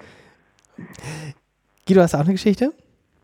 Ja, ähm, wir hatten da ja unterschiedliche Leute interviewt, auch teilweise äh, Menschen, die auf der ähm, auf der Konferenz dann waren, die äh, ihr, ihr Glück gar nicht fassen konnten. Und äh, da kann ich mich erinnern, da waren zwei bei, äh, die ich eigentlich aus meinen gewerkschaftlichen Kontexten ganz gut kenne. Und ich auch weiß, dass ähm, sozusagen sich äh, solche äh, Organisationen wie Gewerkschaften nicht unbedingt immer leicht tun mit offen verfügbaren, äh, äh, auch für alle ähm, einsehbare und ähm, äh, Materialien. Und da kann ich mich sehr, sehr gut erinnern, dass die sich äh, irgendwie in diesem Podcast-Bus haben ziehen lassen. Und ähm, äh, dass das eigentlich deswegen ein gutes Gespräch war, ähm, weil es, äh, weil, weil ich zum ersten Mal so ein, so ein Bekenntnis aus äh, der Gewerkschaftswelt äh, äh, dazu hörte, äh, sich diesem Thema nicht verschließen zu wollen. Und das ist Hm, ähm, okay. ehrlich gesagt auch bis heute so geblieben. Also ähm, die beiden, die damals in diesem Podcast-Bus gesessen haben, mit denen habe ich auch bis heute ähm, äh, auf verschiedensten Wegen immer wieder Kontakt, auch zu diesen OER-Fragen. Mhm. Hm, Habt ihr nicht live gesendet damals? Ja. Das war Ja, mir gar ja. nicht klar. Ich habe die ganze Zeit behauptet, dass das jetzt hier alles neu ist, dass wir mal live senden Mm, seit Folge mm, 48. Ja, War vollkommen falsch. Ja, ja, wir haben das mit Mixler damit da, damals äh, gemacht ähm, und äh, die hatten aber irgendwie drei, vier Hörer. Ne? Und wenn man mal ganz ehrlich ist, äh, David, du hast es deswegen nicht so richtig mitbekommen, äh, weil du, glaube ich, mit ganz anderen Dingen damals äh, be befasst warst und dich gar nicht darum kümmern konntest. Aber ähm, das war mehr oder weniger so ein Experiment. Das haben wir auch nicht durchgehend gemacht, weil das äh, ehrlich gesagt für uns beide, äh, also für uns drei auch total neu war mit diesem äh, Streaming. Ah, Okay. Jetzt haben wir 13 Hörer gerade. Nicht schlecht für, wir sind Ja, nicht schlecht. Minute 95. Hallo, ihr 13 Hörer. Ähm, Einer davon bin ich. Mach die Statistik nicht kaputt. ähm, gut, äh, was ich vorhin erzählt habe, wenn ihr es schon im Livestream gehört habt, äh, ist die Folge 27, dass das vielleicht die Ja. heimlich meistgehörte Folge ever ist oder die meist runtergeladene. Ja, ja, OER da- Werkzeuge, also sie hieß Lehrende OER-Werkzeuge und Verführungsstrategien. Erinnert ihr Mhm. irgendwas daran? Habt ihr eine Erklärung, Ja, warum das klar. also eine Top-Folge ist? Die Quotenfolge? Ich weiß es nicht, Da- da- warum. da vielleicht wirklich wegen den, wegen den Verführungsstrategien, wegen dem Wort vielleicht, wegen dem Begriff. Aber ich muss sagen, es war auch wirklich eine sehr schöne Folge, weil der André Hermes, der da eben als, als Lehrer wirklich aus seiner, aus, von vorderster Front sozusagen berichtet hat, wie er als Lehrer also versucht, seine Kollegen zu überzeugen oder das im Kollegium überhaupt erstmal bekannt zu machen, was man alles Tolles machen kann. Der hat da wirklich so eindrücklich erzählt, auch wie das mit den Schülern abläuft und worauf die Lust haben und also das war wirklich eine, ein schönes Gespräch, weil der eben auch sehr, der hat einfach toll erzählt und auch wirklich so, man, konnte sich so richtig vorstellen, wie das läuft in so einem Kollegium, wenn der eine sagt, ach na ja, aber ach, kannst du mir das nicht doch irgendwie ausdrucken oder der nächste sagt dann, ja, das hört sich ja gut an, aber da brauche ich ja dann irgendwie das Internet und äh. und das hat er wirklich ziemlich eindrücklich so berichtet und das glaube ich macht den Charme dieser Folge auch aus. Ja, ich glaube, ich möchte nicht verhehlen, ja, dass ein Großteil dieses Charmes auch äh, mit diesem ähm, ähm, mit diesem Titel zusammenhängt, der ja in gewisser Weise ein bisschen suchmaschinenoptimiert ist, ja. Da müssen wir mal in die Also- Tiefe gehen, gucken, mit welchen Suchbegriffen kommen die Leute zu dieser Folge. Ja, Verführungsstrategien oder OER-Werkzeuge? Hm. Tja. Ah. Also ich glaube, es gibt da auf jeden Fall eine Schnittmenge zu anderen Suchbegriffen, wo man ein bisschen überrascht ist, dass man da plötzlich äh, OER-Material findet. Nein, aber es, hat auch wirklich Spaß gemacht. Also überhaupt diese ganze Sendebus-Geschichte war irgendwie, das hatte schon auch so was Besonderes, weil ja eben auch, man hat dann die Leute da so reingebeten oder man, man hat manche vielleicht auch so ein bisschen reingeschleift und äh, das hatte irgendwie, Hm. das war irgendwie cool. Mhm. Ja, es war auch ständig eine, dann- Aufgaben, eine interessante Aufgabenteilung zwischen ähm, immer ein oder zwei, die in diesem Bus saßen und Interviews geführt haben und die anderen, die äh, im Prinzip die Leute in diesen Bus reinschleppten. Ne? Genau, also man muss dazu sagen, die waren auch nicht vorbereitet. Die Leute waren wirklich so, Nee, nee. die haben wir so einfach angesprochen da auf dem Festival und haben die gar nicht, also das war jetzt nicht vorher abgesprochen oder so. Die, die wurden da einfach Genau. so reingeschleift in den Bus. Ah. Ich werde gerade im, im Chat korrigiert, dass wir 17 Zuhörer hätten und nicht 13. Ich glaube, ich muss immer die Seite Oh. refreshen, damit es bei mir ist. Sollen wir noch fünfmal Verführungsstrategien vielleicht auch sagen? Meinst du, es gibt so einen Algorithmus, der da, ja, kann sein. Okay, also Dieses bevor Leute Vorteil. jetzt abspringen, weil sie alle Verführungsstrategien googeln, ich habe es gemacht, tut es nicht. Nicht ratsam. Man kommt nicht als erstes auf den Podcast, kann ich mal vielleicht Oh. Ja. äh, sagen. Ähm, das ist jetzt so ein bisschen eine blöde Abschlussfrage, aber machen wir das nochmal mit dem Bus? Oh, bitte unbedingt. Ich würde es auch gerne nochmal machen. Also jetzt, äh, vor allen Dingen haben wir jede Menge Erfahrungen dazu gesammelt. Und ich, äh, weil man weiß mittlerweile, was man für einen Bus braucht und, ähm, Und wo man weiß ihn herkriegt. Auch, ähm, Genau, wo man ihn herkriegt und äh, wie man ihn dann umbauen muss und was man so an Material braucht. Ich Doch, hab- ich würde es gerne nochmal machen. Schönes Schlusswort. Ja. Ich, ich erzähle Ja. jetzt noch eine, auch eine vollkommen off-topic-Sache, nämlich ich habe damals gelernt bei der Recherche von Guido und Felix, die diesen Bus recherchiert haben, dass man auch im Winter, man darf ja nicht vergessen, das war Februar, ne? Ähm, dass man im Februar keine Wohnwagen mieten kann in Deutschland, weil da ja Winter ist. Und dann denkt man ja, sind alle Wohnwagen da. Aber ich glaube, Guido, du hattest damals rausgekriegt, die werden von den Verleihern abgemeldet über den Winter, um Kfz-Steuer genau. Kfz genau. zu Ich sparen. bin mit, ja, ja, genau. Ich bin mittlerweile erfahrener und weiß, dass es äh, Wohnmobilverleiher gibt, bei denen das geht. Aber hier war die spezielle Herausforderung, ähm, dass dieser Bus eben auf diesen Stellplatz von, von den Ministern passen musste. Ah ja, okay. Dürfte es nicht so ein, ähm, na gut, führt uns Ja, zu weit weg. Aber Ähm, es ist tatsächlich so, dass es nicht so einfach ist, Wohnmobile in den Tag zu mieten. Ja. Ganz, ganz Aber herzlichen jetzt Dank wird euch ja beiden. Frühling. Jetzt wird es ja Frühling und dann wird es wieder alles einfacher und ähm, ja, wenn es nochmal genau. klappen würde, ähm, ich wäre gern wieder im Bus. Sehr schön. Ich Oh, muss, das wäre so schön. Ja, es wird eine Ah. große Konkurrenz, weil ich würde das auch total gerne mal machen. Ähm, ganz, ganz herzlichen Dank euch. Ich ähm, könnte stundenlang Ja, mit euch weiter danke. plaudern. Ich weiß, warum die Podcasts mit euch so erfolgreich sind. Ähm, wir hören uns bei nächster Gelegenheit. Alles Gute euch. genau, und danke für die. Einladung. Tschüss. Ja, Tschüss. tschüss, Johann. Schönen Abend noch. Wir steuern auf äh, den vorletzten großen Programmpunkt zu. Und äh, das ist gleich ein Doppelter. Es geht um die OER-Camps. Und wir haben das aufgespalten in eine Rückschau auf das erste OER-Camp 2012 und eine Vorschau auf das, was 2018 noch da kommt. Wir telefonieren. Wir rufen bei ähm, Leuten an, die beim OER-Camp 2012 schon dabei waren, und zwar als Organisatorinnen. Äh, erst Blanche, dann Christine. Blanche Fabri und Christine Narr haben damals mit mir und anderen Menschen zusammen das OER-Camp in Bremen organisiert. Wir werden gleich mal fragen, warum es denn bitte in Bremen losging und ähm, wer da war, an was wir uns noch erinnern können und woran wir uns Ja, nicht hallo? erinnern wollen. Blanche, bist du das? Ja, das bin ich. Hallo Jöran. Das funktioniert schon mal. Dann rufen wir jetzt noch Christine dazu. Sehr schön. Christine sitzt in Leipzig. Glaube ich jedenfalls. Blanche, weißt du, wo Christine heute Abend ist? Äh, Hallo, hier ist Christine. Wir werden es gleich erfahren. Christine, wo bist du? Im, äh, bei Berlin. Ich glaube, es nennt sich noch Berlin, aber es ist eigentlich schon richtig weit draußen. Ja, Fast hört- schon Potsdam. hört sich auch ein Fast schon so an. Brandenburg. Ja, okay. Aber ich bin gut zu hören für euch? Hervorragend. Hallo. Wie kam es zum OER-Camp überhaupt? Also 2012 war ja das erste Mal. Und ich Ja. weiß, dass ich kurze Zeit vorher noch gesagt hatte, das Thema braucht man in Deutschland nicht, es wird keinen interessieren. Also ist tatsächlich so, Christine und ich, wir hatten ja vor diesem Podcast dann auch nochmal dazu gesprochen.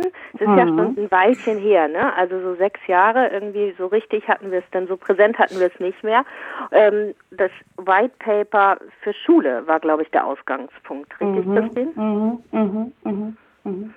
Zu sagen, ähm, also eigentlich noch ein bisschen davor, ähm, 2011 in Bielefeld gab es ein Edu-Camp, ähm, wo das Thema OER ähm, ziemlich präsent war. Und dann kam es zu, äh, Jöran wird aufgefordert über das damalige Internet- und Gesellschaft Collaboratory, schreibt doch mal auf, was im Thema Schule und OER gerade so geht. Und da kam gerade, was du gerade schon angesprochen hattest, Jöran, ähm, sowas wie, naja, das schreibe ich mal auf, aber das wird ja, das wird ja nicht so viel sein. Und ich glaube, aus dieser Recherche, ich hatte das damals ein bisschen mit begleitet und betreut, kam so ein bisschen, okay, das hat doch Potenzial zu wenigstens einer weiteren Veranstaltung, die ähm, quasi äh, äh extra ist für OER. Und vielleicht in dem, in dem Format, idealerweise in dem offenen, partizipativen Format wie dem Barcamp. Und daher kam es, glaube ich, dass wir im, ich habe gerade nochmal nachgeguckt, im September äh, 2012 in Bremen waren. Genau, und ich glaube, Bremen kam daher, dass wir überlegt haben, oder am Anfang zu, zunächst ja auch kein Geld richtig dafür da war, weil die Mhm. Idee auch irgendwie alles so, naja, irgendwie noch so eine spinnerte Idee war. Und dann haben wir gedacht, ach, wir können doch mal Thomas Bernhard fragen vom Mhm. EduCamp und der ja auch an der, bei der Uni äh, Bremen äh, gearbeitet hat, ob das nicht da möglich wäre. Und hatte er- Thomas nicht ja? auch das EduCamp in Bremen organisiert 2011? Ja, ich glaube. Und der war dann ganz angetan von der Idee, wenn ich es richtig im Kopf Also habe. irgendwoher mussten wir ja den Ort Bremen Genau. gekannt haben. Ja. Ja, kann sein, dass es so war. Genau, also es ist tatsächlich, wie, mir ging das auch so, äh, dass es total schwierig war, das zu rekonstruieren, wie, die, wie, das, wie das dazu gekommen ist. Ähm, aber ja, so war es. Und es war wirklich toll.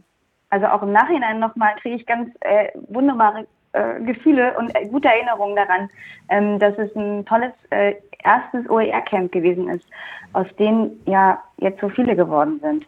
Und ähm, und es war ein toller Ort. Also es gibt ein Video, das, das vertwitter ich, glaube ich, gleich nochmal. Ähm, Das kann ja auch Gabi das dann nachher unter den in dem äh, Podcast-Beitrag noch Oh ja. einbinden. Das wäre doch schön. Sie nickt. vom, sie nickt, wunderbar. Danke dir, Gabi, weil es ist äh, vom wunderbaren Lutz Berge entstanden und da sieht man, dass wer da alles dabei gewesen ist. Und, Und das, damals, das ist großartig und alle sind noch wunderschöner, als sie heute sind, weil sie noch ein bisschen jünger sind.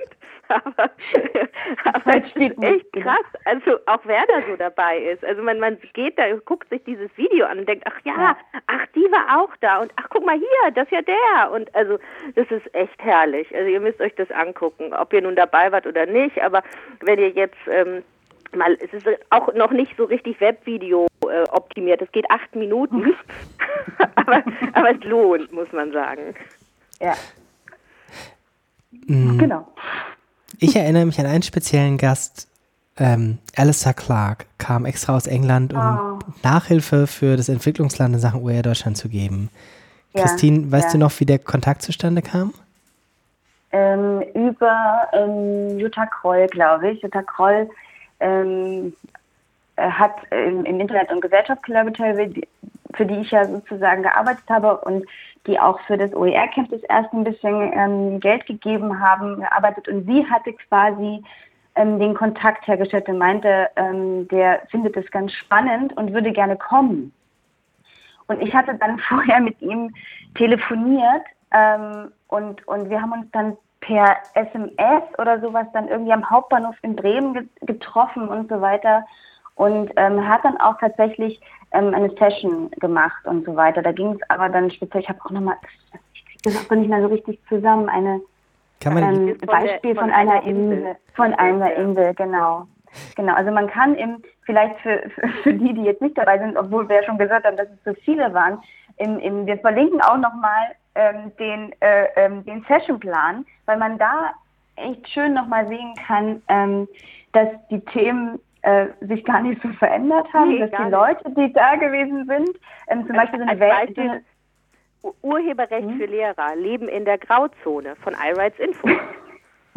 Genau, Ah. wir hatten nämlich sowas wie ähm, äh, eine, eine Video, Live-Video-Station, wo wir zum Beispiel ähm, iRights äh, zugeschalten haben und ähm, Jörg Lohrer von RPI Virtuell, der damals, ähm, wie er heute auch noch stetig tut, RPI Virtuell vorstellt. Und auch sowas wie äh, Wikipedia, die Schatzkiste für OER und so weiter. Und ähm, also es sind äh, ganz, also man merkt da schon sozusagen, bis hin zu Jan Neumann, der über die, den UNESCO World Congress gesprochen hat, der in diesem Jahr, also in 2012 stattfand. Der, der so kam weiter. quasi gerade vom World Congress, ich erinnere Ge-. Genau. Und es sind, also gerade wenn man den heutigen Abend, weil zum Beispiel auch Martin, Martin Ebner hatten wir hinzugeschaltet und so weiter, es sind immer, wie, wie ihr auch schon vorher alle gesagt habt, das die gleichen Leute. Ähm, es ist natürlich sehr viel größer geworden, aber so ein Kern, der sich in 2012 getroffen hat, ähm, ist irgendwie dabei geblieben. Das ist echt sehr schön. Sehr schön. Schöne Geschichten von damals aus Bremen. Gibt es irgendwelche anderen Geschichten, die wir nicht erzählen sollten? Geheimnisse aus der Orga? Ähm, na, weil wir jetzt schon von dem Video gesprochen haben, also Blanche und ich, wir hatten das im Vorfeld nochmal komplett angeschaut und also bis auf diesen netten Hinweis, dass wir alle zu jünger ausgesehen haben. Aber auch, dass David, David Klett, also es waren auch ähm, viele interessierte Schulbuchverlagsmenschen da, ähm, unter anderem ähm, David Klett. Und der sagte in dem Video, ich sehe das sportlich, möge der Bessere gewinnen. Und da ging es damals tatsächlich in heißen Diskussionen darum, wie ist denn das jetzt hier, was wollten wir alle von uns? Also es war eine sehr offene, rege Diskussion darum, ähm, was das jetzt hier mit diesen offenen Bildungsmaterialien soll. Und das war so ein kerniger Satz, der mir bis heute äh, immer mal wieder durch den Kopf geht, über sowas, ey, ich sehe das ganz sportlich. genau. Sehr schön war das. Ähm, ich erinnere mich auch, denn es gab irgendwie so eine Session, die hat David Klett angeboten und ich glaube, es war ein Kollege von Cornelsen auch noch da und die haben dann sozusagen ja. so, warum braucht es eigentlich Verlage, was machen die eigentlich, äh, haben die irgendwie angeboten. Und das war so spannend, weil also ja keiner so richtig weiß, was die machen. also jetzt so in den, in den Maschinenraum geguckt, meine ich jetzt. Ja. Ich glaube, die haben auch dann, äh, also ich glaube, es war heftige Diskussion. Ich erinnere mich dunkel. Gut. Mhm. Das war die bedeutende Rolle von Bremen und man hört jetzt schon, glaube ich, auch, also wir kreuzen zwar immer wieder so viele gleiche Namen, aber es gibt auch viele Namen, die so am Rande erwähnt werden, die für die Entwicklung damals wichtig waren. Also Thomas Bernhard in Bremen damals, ähm, ohne den hätte es das da nicht gegeben. Also wir wären gar nicht auf den Veranstaltungsort gekommen und er hat, glaube ich, auch so vor Ort alles geregelt, dass wir das überhaupt da machen konnten und so weiter. Ähm, mhm. Oder Alistair Clark, ja. das ist ja jetzt auch nicht äh, ein Name, der dann andauernd wieder in der deutschen OER-Geschichte aufgetaucht ist, aber der tatsächlich damals sehr maßgeblich war mit dem, was er an, an Input geben konnte. Also genau, das, das, das kann man ruhig, finde ich, auch nochmal erwähnen und auch so ein paar äh, Player. Also ich was man schon jetzt so, es war natürlich deutlich kleiner, ich glaube 70 Teilnehmer so in etwa, dann dafür allerdings auch drei über drei Tage. Es jetzt so, äh, wenn man es sich von außen rückblickend anschaut, wirkte es ein bisschen gemischter. Also das war André Nagel von der Bundeszentrale für politische Bildung war auch da. Ähm, also es waren, äh, kommt mir zumindest so vor, dass es ein bisschen, noch ein bisschen offener, also und, und vielfältiger damals war, obwohl es sehr deutlich kleiner war. Vielleicht täuscht es auch, weil man jetzt einfach die Player noch besser kennt.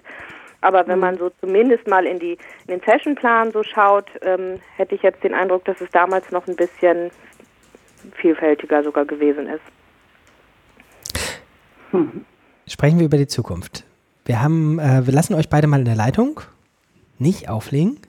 Und äh, holen Gabi Fahrenkrog und Sonja Borski an den Tisch, die beide jetzt ein Headset aufkriegen und ähm, das OER-Camp-Team ähm, vervollständigen. Nee, das wird bloß, dann schließen wir Leute aus. Also ähm, der Kern des OER-Camp-Teams sitzt jetzt am Tisch oder ist am Telefon und wir gucken in die Zukunft. Hm, habt ihr euch aufgeteilt, wer was sagt? Sind ja die spannendsten Nachrichten. Also alles andere waren irgendwie Geschichten von früher und ihr sagt jetzt die größten Geheimnisse, nämlich wann und wo kommen die nächsten OER-Camps. Das weiß ja tatsächlich bisher so gut wie keiner. Genau, wir lüften das Geheimnis. Ähm, es gibt vier OER-Camps auch in diesem Jahr und ähm, bisher weiß niemand, wann und wo sie stattfinden. Das, werden, das Geheimnis werden wir heute lüften. Ähm, und wir haben festgestellt, vielmehr, ich glaube, Jörn und Blanche haben das festgestellt, dass das erste OER-Camp in 2018, das OER-Camp Süd, gleichzeitig auch das zehnte OER-Camp seit dem Start 2012 sein wird. Ähm, Jubiläum. Jubiläum, genau. Ein weiteres neben der 50. Zugehört-Folge heute. Mm, ich starte mal mit den Ankündigungen der Camps für dieses Jahr. Wir werden wieder in allen vier Himmelsrichtungen Camps haben. Und los geht's mit dem OER-Camp Süd und zwar in Bad Wildbad im Schwarzwald. Das wird stattfinden ähm, in der Akademie Bad Wildbad ähm, und zwar am 11. 12. Mai 2018. Und die Besonderheit dabei ist, ähm, dass die Übernachtungskosten für Teilnehmende bezahlt werden. Wer also da anreist und dort übernachtet, braucht nichts dafür zu bezahlen. Dafür hat die Akademie, Akademie Bad Wildbad extra Landesmittel eingeworben und das ist ein tolles Angebot, gerade für das erste Camp, was in diesem Jahr stattfindet. Das zweite Camp wird direkt im Anschluss in Leipzig stattfinden, in der Garage Leipzig. die auch, ähm, nein, wo noch ein Kooperationspartner gesucht wird. Also falls jemand Interesse hat, in Leipzig Kooperationspartner der OER-Camps zu werden, der oder die kann sich gerne melden. Dann folgt das OER-Camp West und zwar am 8., 9., 6. Ähm, in Hatting im DGB-Tagungszentrum. Da kann Sonja gerne mal was dazu sagen, die das Tagungszentrum ja besonders gut kennt von den vielen Edu-Camps, die dort schon stattgefunden haben. Und ja. Genau, ein großartiger Ort und äh, ja, auch da kann man nur sagen, es lohnt sich, auf den kleinen Hügel oder größeren Berg, je nachdem, wo man herkommt, zu steigen und eben dieses äh, Tageszentrum zu erkunden mit seinen ganzen Möglichkeiten. Also sehr netter Ort. Äh, aber auch da suchen wir noch Kooperationspartner. Also wer möchte, kann sich gerne melden. Genau. Ähm, und als letztes das OER Camp Nord am 15. und 16. Juni in Hamburg an der Beruflichen Schule für Medien und Kommunikation. Ähm, und auch dort steht es noch nicht hundertprozentig fest, aber es sieht so aus, als ob die Uni Hamburg wieder Kooperationspartner für das OER Camp Nord werden wird. Und auch die Medienschule selbst ist natürlich Kooperationspartner. Ähm, ja, wie in den vergangenen, also im vergangenen Jahr auch oder überhaupt in den vergangenen Jahren bei den OER-Camps wird es auch diesmal ähm, vorher geplante Workshops geben und ein Barcamp-Teil. Und zu den Workshops startet sofort jetzt äh, der Call for Workshops. Der ist bereits online auf der Seite orcamp.de ähm, und Einreichungen sind ab sofort möglich.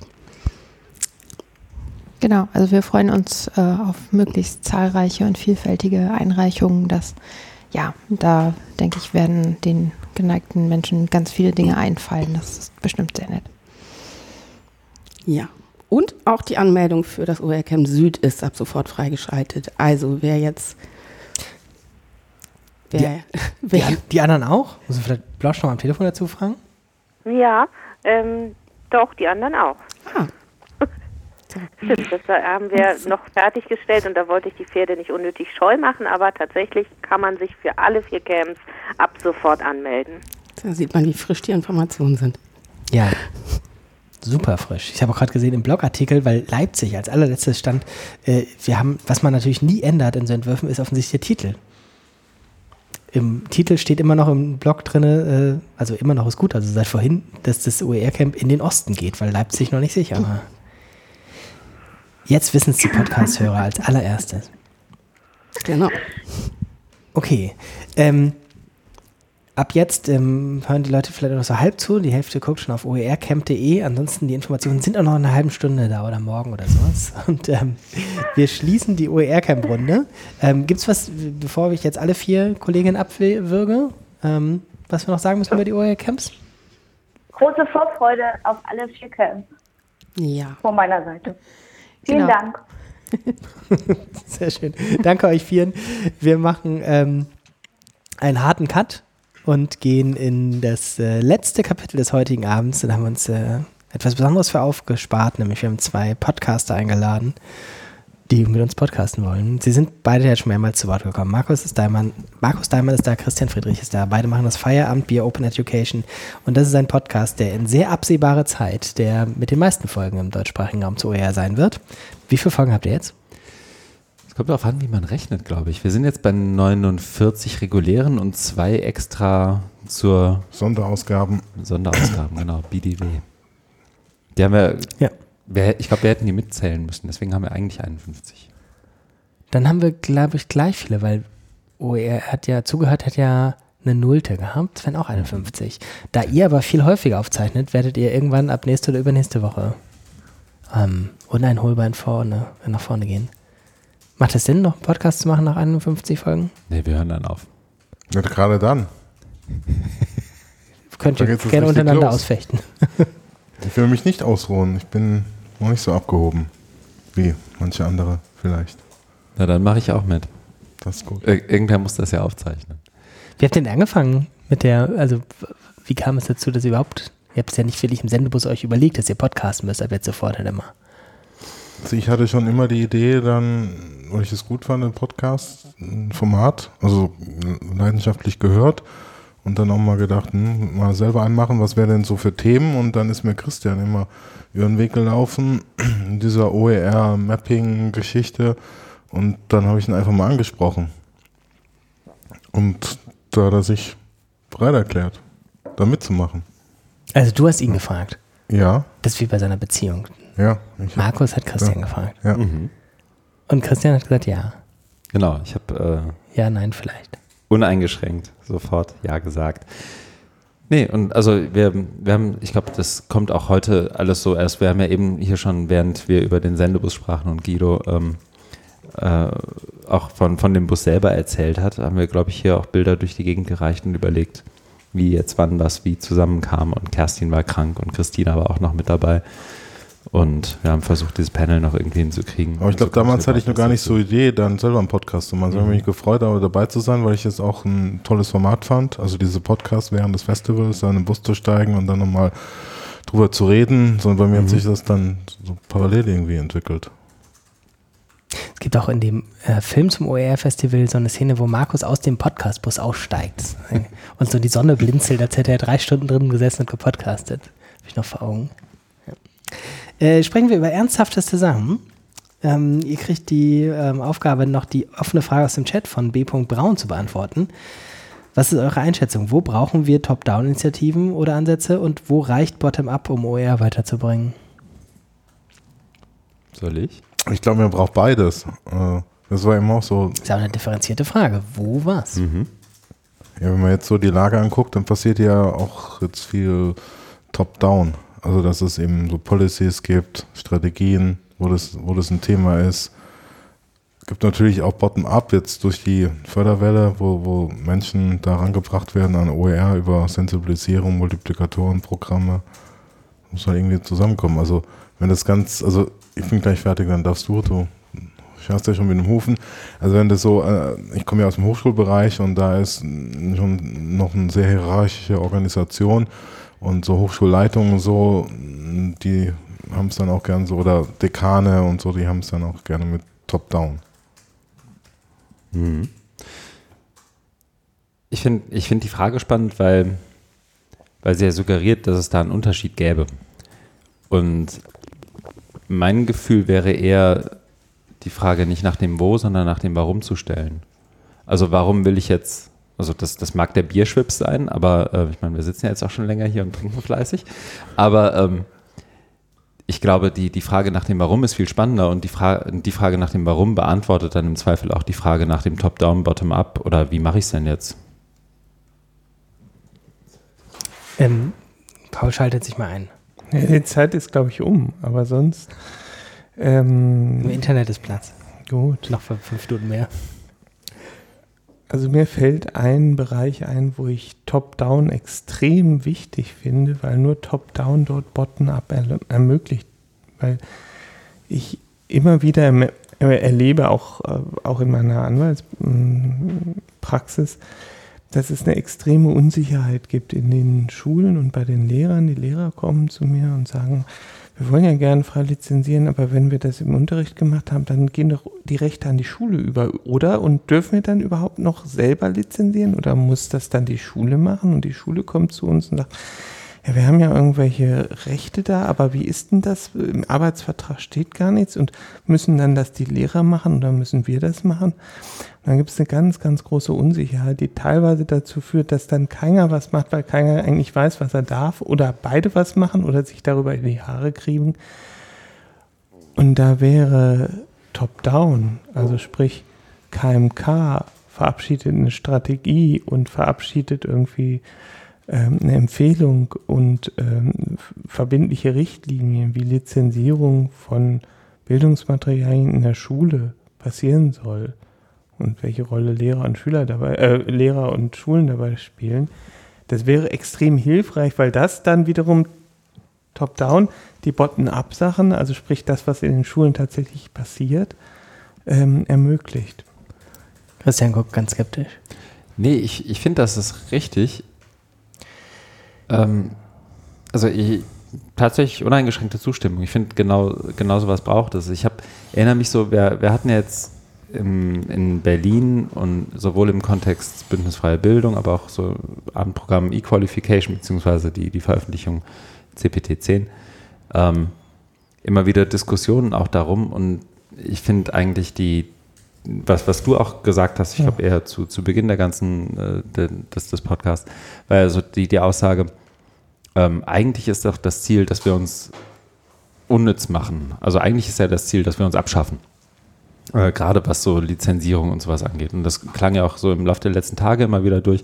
Ich fand die schlauesten Statements, die ich der letzten zwei, drei Tage gehört habe, waren eigentlich immer die, wenn jemand gesagt hat, die Lizenzen sind für mich nur ein Vehikel, um etwas, um, um mir über eine Kluft zu helfen, die ja nur da ist, weil da jemand irgendwie ähm, noch nicht clever genug war oder noch nicht schnell genug war, irgendwie das, das rechtliche Framework überhaupt so zu setzen, dass ich arbeiten kann. Und ich finde, dass ich habe gerade überlegt, ob es, aber das mag auch einfach nur eine, eine, eine, dumpfe Überlegung sein, ob die, was passiert, wenn die KMK jetzt sagt, so und ab jetzt lizenzieren wir alles CC BY, CC Zero, was auch immer, ähm, ob das sozusagen nicht den, den Druck rausnimmt, das eigentliche Problem zu lösen oder ob damit das Problem schon gelöst ist. Aber ich glaube, das wird schon fast eher eine, ist das eine philosophische Frage? Ich weiß es nicht. Ja, ich also ich frage dich das jetzt. Gut, okay. Äh, Creative Commons ist letztlich nur ein, ein, ein Shortcut oder eine, eine, Brücke, über die man geht, solange das mhm. Urheberrecht ist, wie es ist und wir trotzdem irgendwie freie Inhalte haben wollen. Und natürlich, ähm, ja, ähm, ist das eine Krücke und nicht Mhm. mehr. Ähm, ich habe aber die Hoffnung aufgegeben, dass in meiner Lebenszeit das Urheberrecht international nochmal in einem wirklich radikalen Sinne geändert wird und dass radikal äh, dort die Vorstellung offener Inhalte tatsächlich gesetzlich verankert wird. Das heißt, wir, ich befürchte, wir brauchen sehr lange noch die Krücke der freien Lizenzen, um überhaupt so etwas zu ermöglichen. Und jetzt geht es darum, diese Krücke auch noch ein bisschen besser zu machen, Mhm. weil ähm, das ist in der Tat teilweise in der Anwendung noch zu komplex. Ähm, Im Chat hat Barbara geschrieben, Arbeitsverträge in Hochschulen genau das gleiche. Mhm. Ähm, okay, aber dann sind wir uns ja wahrscheinlich offensichtlich am Tisch einig, dass das mal irgendwie eine Erleichterung wäre, ob das dann sozusagen äh, das Ende ist von der Geschichte. Sind wir Nein. wahrscheinlich auch schnell einig. Hm, Wir kamen darauf, weil ich euch was gefragt habe. Bottom-up und Top-down. Bottom-up Mhm. und Top-down, genau. Und Die Frage war noch, gibt es noch andere Ansatzpunkte, wo ihr sagen würdet, hier brauchen wir das? Ihr seid ja jetzt auch im Podcast nicht diejenigen, die immer sofort auf eine klare Sache festlegen. Insofern ist die große Herausforderung, wenn ihr mal im anderen Podcast seid, könnt ihr kurze Antworten geben. Ich glaube, meine kurze Antwort wäre, ab, unabhängig davon, was man braucht, ich wünsche mir ehrlich gesagt viel mehr Bottom-up noch. Ähm, wenn das auch immer so die, das, das, das läuft oft Gefahr, in so einem neoliberalen Narrativ zu laufen. So, jetzt ist das System aber blöd und jetzt regeln das die Individu äh, Individuen mal und jetzt, äh, jetzt, jetzt zeigt doch mal euer kreatives Innovationspotenzial. Aber ich glaube, die eigentlichen Shortcuts und Workarounds, die es da so gibt, sind eigentlich die, die, die spannenden Sachen, die ich mir auch gerne angucke. Deswegen finde ich Bottom-up immer interessanter ähm, als das Top-Down, wenn auch beim Top-Down tatsächlich durch die Skalierung, glaube ich, ein Stück weit mehr Musik drin ist. Ich würde mir wünschen, damit schließe ich an, an die ersten Gäste heute Abend im Podcast, an Ole und Sebastian. Bei denen klang ja so an, also gerade bei Sebastian, das ist Thema OER und ich war ja damals auch dabei bei den White Papers, hatte die Ehre da mitzuarbeiten, auch bei dem Event in Berlin war ich dabei auf der Dachterrasse. Und ich finde es ein Stück weit auch schade, dass es jetzt da so ein bisschen untergegangen ist unter dieses Hype-Thema Digitalisierung. Weil da gibt's also, da bin ich ja jetzt auch aktiv im Hochschulforum, im Netzwerk äh, Hochschullehre. Und da geht's ja auch mal viel um, wie bringen wir innovative Methoden in die Lehre, wie mh, fördern wir Austausch, Partizipation? Und da wäre OER ja auch eine Brücke, keine Krücke, sondern mehr die Brücke dahin. Ne? Und das ist schade, dass es jetzt so ein, so ein Stück weit untergegangen ist aus strategisch-politischen Gründen, sondern eigentlich müsste man da jetzt nachlegen und, und gucken, wie kriegt man, also wie, wie kriegen wir OER da auch wieder mehr rein und das ist aber leider gerade nicht so ein Thema. Ja. Das ist, scheint ja auch so ein Wechselspiel zu sein zwischen wie sehr man sozusagen dem vertraut, dass es im Mainstream tragfähig genug ist sozusagen oder dass man es eigen setzt. Also die Bund-Länder-Arbeitsgruppe, ähm, die sozusagen aufgelöst wurde vor zwei Jahren zugunsten von, wir bearbeiten das Thema jetzt in der Arbeitsgruppe Digitalisierung der Bildung, ähm, wurde jetzt ja gerade wieder reaktiviert, wobei ich gar nicht weiß, ob es eine Bund-Länder-Arbeitsgruppe ist oder nur eine Länderarbeitsgruppe. Weiß das jemand am Tisch? Nein. Ähm, wo man sozusagen jetzt wieder in die andere Richtung fällt. Und wahrscheinlich ist es auch sinnvoll, immer beide Perspektiven gleichzeitig zu haben, weil es natürlich eine Zielausrichtung ist, zu sagen, wir wollen es abschaffen, wie Christian gesagt hat, und das OER sozusagen selbstverständlich mitläuft äh, und gleichzeitig natürlich ein Ziel, was ganz weit weg am Horizont ist. Also selbst wenn wir sagen, das ist jetzt größer gewordenes Thema, dann, keine Ahnung, wenn wir in Praxiszahlen reden, dann haben wir jetzt statt Promille ganz niedrige 1%, äh, einstellige Prozentzahlen von Leuten, die überhaupt wissen, damit irgendwas anzufangen. Ja, und man, man kann vielleicht auch, also nochmal anknüpfen an das, was auch äh, Javiera eben gesagt hat, die dezentrale Lösung, die Deutschland dann ja, ich glaube, aus Sicht vieler der sich im, derer, die sich im deutschen Kontext bewegen, ja auch irgendwie behindert. Ich würde sagen, vielleicht auch bereichert und, und die Beispiele, die sie da gebracht hat, sind ja irgendwie auch nochmal komplexitätsfördernd auf der einen Seite, mhm. aber auf der anderen Seite machen sie ja auch dann auch vieles spannender, was, was eben dann wiederum die, die kontextuellen Lösungen angeht. Ne? Also das hat, glaube ich, auch nochmal ein, ein Potenzial, wie man sowohl voneinander lernen kann, aber andererseits auch, welche, welche Lösungen und welche Antworten auf das Warum dann gefunden werden. Mhm. Habt ihr früheste Erinnerungen zu OER? Was ist das? Äh, die älteste Geschichte, die euch selbst einfällt? Polka bei erster? Kontakt? Ja, bei mir war es eben äh, dieses Projekt, oder ich kann mich da noch erinnern, also Olkos-Projekt, von dem Sandra ja erzählt hat, ich kann mich da erinnern, ich wurde da mal auf die äh, LearnTech geschickt. Also es war ja immer auch bei diesen EU-Projekten ist immer ein Arbeitspaket Dissemination, das heißt Verbreitung von den Projektergebnissen. Dann äh, hatten wir von der Fernuni einen Stand, also Fernuni hatte immer einen großen Stand auf der LearnTech und ich hatte dann auf diesem großen Stand einen kleinen Teil, wo ich was zu Olkos, da gab es eben diese Roadmap 2020, Flyer und so weiter. Und während der ganzen drei Tage gab es, glaube ich, ein oder zwei Kontakte. Und es war auch nur so zufällig, weil alle, die an den Stand kamen, der Stand war schon gut besucht, hatten sich nur für Studienmöglichkeiten an der Fernuni Hagen interessiert. Aber für Olkos und OER kein Mensch. Das war, ich kann mich noch gut erinnern, das war irgendwie sehr, sehr frustrierend, weil im Projekt, also nicht nur diese, diese Kneipen- und Disco-Besuche, die wir da hatten, in Finnland und sonst wo, sondern sonst war deswegen ein spannendes Thema, weil ich bin da wirklich so reingekommen, dann mit diesen Tutorials, also es war damals auch die Themen, wie findet man OER, was für Lizenzen gibt's und die wurden dann eben ins Deutsche auch übersetzt und da war ich dann mit beteiligt und fand das auch wirklich eine gute Sache und war das so ein bisschen angefixt. Und dann kommst du auf diese Messe und denkst, ah, das könnte für viele interessant sein und kein Mensch hat sich dafür interessiert. Sandra schreibt im Chat, die Roadmap war für 2012, nicht für 2020. Okay. Ja. Ähm, was ist deine früheste Erinnerung? Ach, ich habe mich heute den ganzen Abend wie das Nesthäkchen gefühlt. Ähm, meine erste Erinnerung ist 2015, glaube ich sogar. Also, wie soll ich sagen, Interaktionserinnerung. Ich glaube, ich habe immer mal wieder mit einem Auge gelesen und geguckt, was da so passiert. Ähm, bei mir persönlich ist es ja so, dass ich irgendwann 2011, 12 angefangen habe an der Leuphana in der, in der Digital School und wir das so langsam aufgebaut haben und überlegt haben, was wir da tun. Und uns es eigentlich gar nicht so sehr um den Content ging, den wir da produzieren. Und ich weiß noch, wie ich das erste Mal ein CC bei, ich glaube damals noch 3.0 License Agreement in der Hand hatte und mir überlegt habe, warum, warum machen wir das denn jetzt überhaupt? Und das dann aber trotzdem an alle Speaker geschickt habe und die alle brav unterschrieben haben, ähm, bis auf zwei natürlich, es fehlen immer zwei. Ähm, und wir dann den Content veröffentlicht haben und ich erst 2014, 15 so langsam so mit einem Augen, Auge überhaupt auf so die Diskurse und die Diskussionen dazu schielte und dann, ich glaube, war Mapping OR 15? Ja, ne? Ja. Da ja, dann das erste Mal ja. auch, ich weiß noch mit, damals ja noch als Raucher mit Jan Neumann in der ersten Kaffeepause draußen stand und ich ihn gefragt habe, was ich denn jetzt überhaupt machen soll. Jetzt gucken alle drauf, jetzt muss ich auch vorlesen. Sandra hat im Chat geschrieben, wir sind uralt, Markus. Ja, du hast recht, ich habe es eben auch nochmal gegoogelt. Es war wirklich 2012, nicht 2020. Weil Ah, so viel zu ja, Zukunft. uns seit fünf Jahre voraus. Mindestens.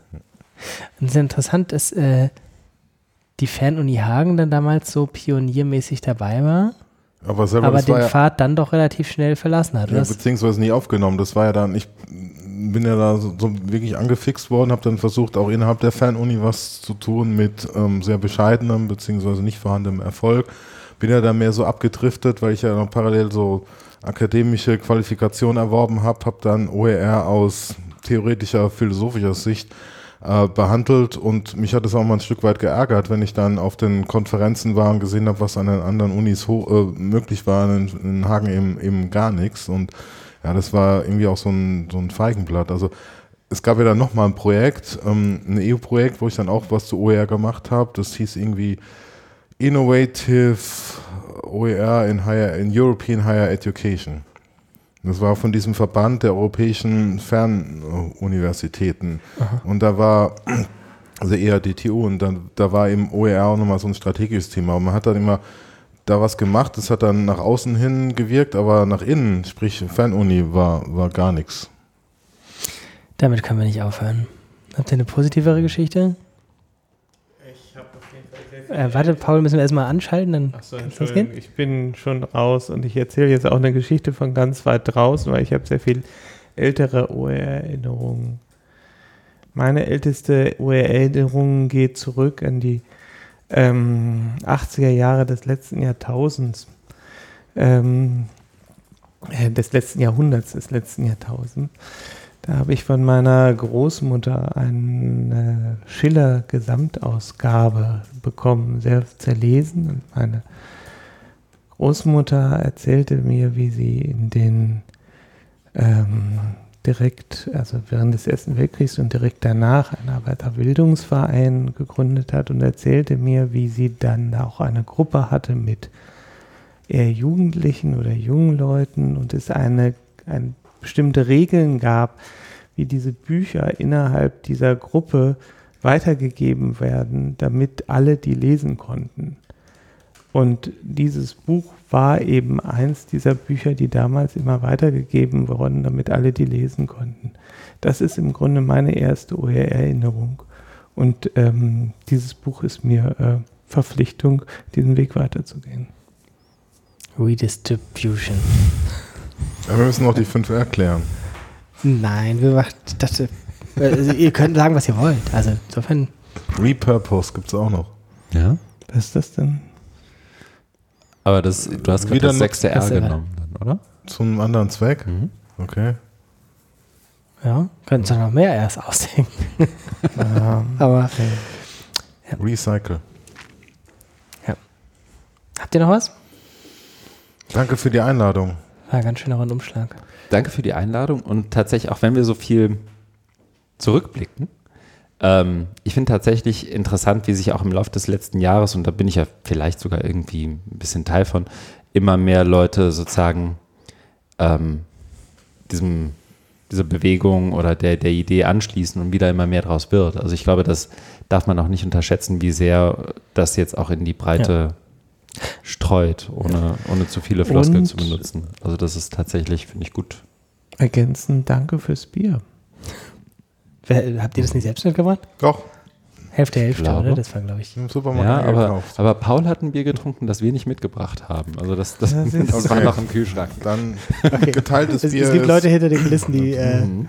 Ja. deuten an, dass das ähm, Genau. aus unserem Agenturkühlschrank kommt. Sehr schön. Ah. Ähm, sehr schön. Ja, ich glaube, das darf man vielleicht auch nicht, also das, das Bild hängt jetzt schief. Ähm, das möchte ich noch einmal gerade hängen, bevor wir das beenden. Und zwar haben wir natürlich jetzt mit ganz vielen alten Hasen und Häsinnen und sowas gesprochen und Geschichten von früher und wer alles wen kennt und so weiter. Und das ist aber natürlich eine Verfälschung, das ist ja nicht das ganze Bild. Wenn man sich die letzten, weiß ich nicht, zehn Folgen von Zugehört vor dieser anguckt, dann sieht man ja, dass ganz viele Leute neu dazukommen. Das sind ja lauter Leute, die aus neuen Projekten erzählen, von neuen Aktivitäten erzählen, etc. Die haben sich jetzt für die Jubiläumsfolge nur so mittelmäßig angeboten, weil sie können nicht die Geschichten von 2007 erzählen und das waren die, die heute mal im Mittelpunkt stehen sollten.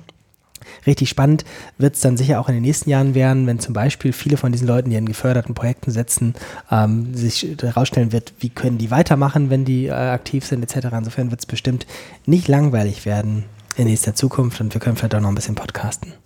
So die Hoffnung. Es ist der 7. März 22.17 Uhr. Ich gebe hiermit den Stab für die häufigsten Podcasts äh, in Episoden gemessen in einem deutschsprachigen Open Education Podcast an euch ab. Feierabendbier Open Education macht weiter. Zugehört vielleicht auch. Nein, sicher auch, aber wir können nicht mit eurer Schlagzahl mithalten. Ähm, ganz, ganz herzlichen Dank an alle, die beteiligt waren, an euch, die hier am Tisch sitzen, an Gabi und Chris, die ganz wenig gesagt haben, aber alles hier technisch gesteuert haben, an Sonja und Melanie und Blanche, die hinter den Kulissen ähm, rotiert haben und äh, darauf geachtet haben, dass die Leute, die wir anrufen, das auch wissen, dass wir sie anrufen werden. An viele Fotos, die wir für Twitter gemacht haben und so weiter und so weiter und so weiter. Der Podcast erscheint in den nächsten Tagen dann auch nochmal in der Nachhörfassung auf openeducationalresources.de.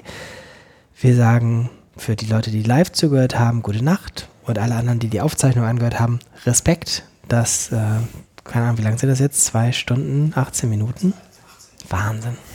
Also, ganz, ganz herzlichen Dank. Tschüss.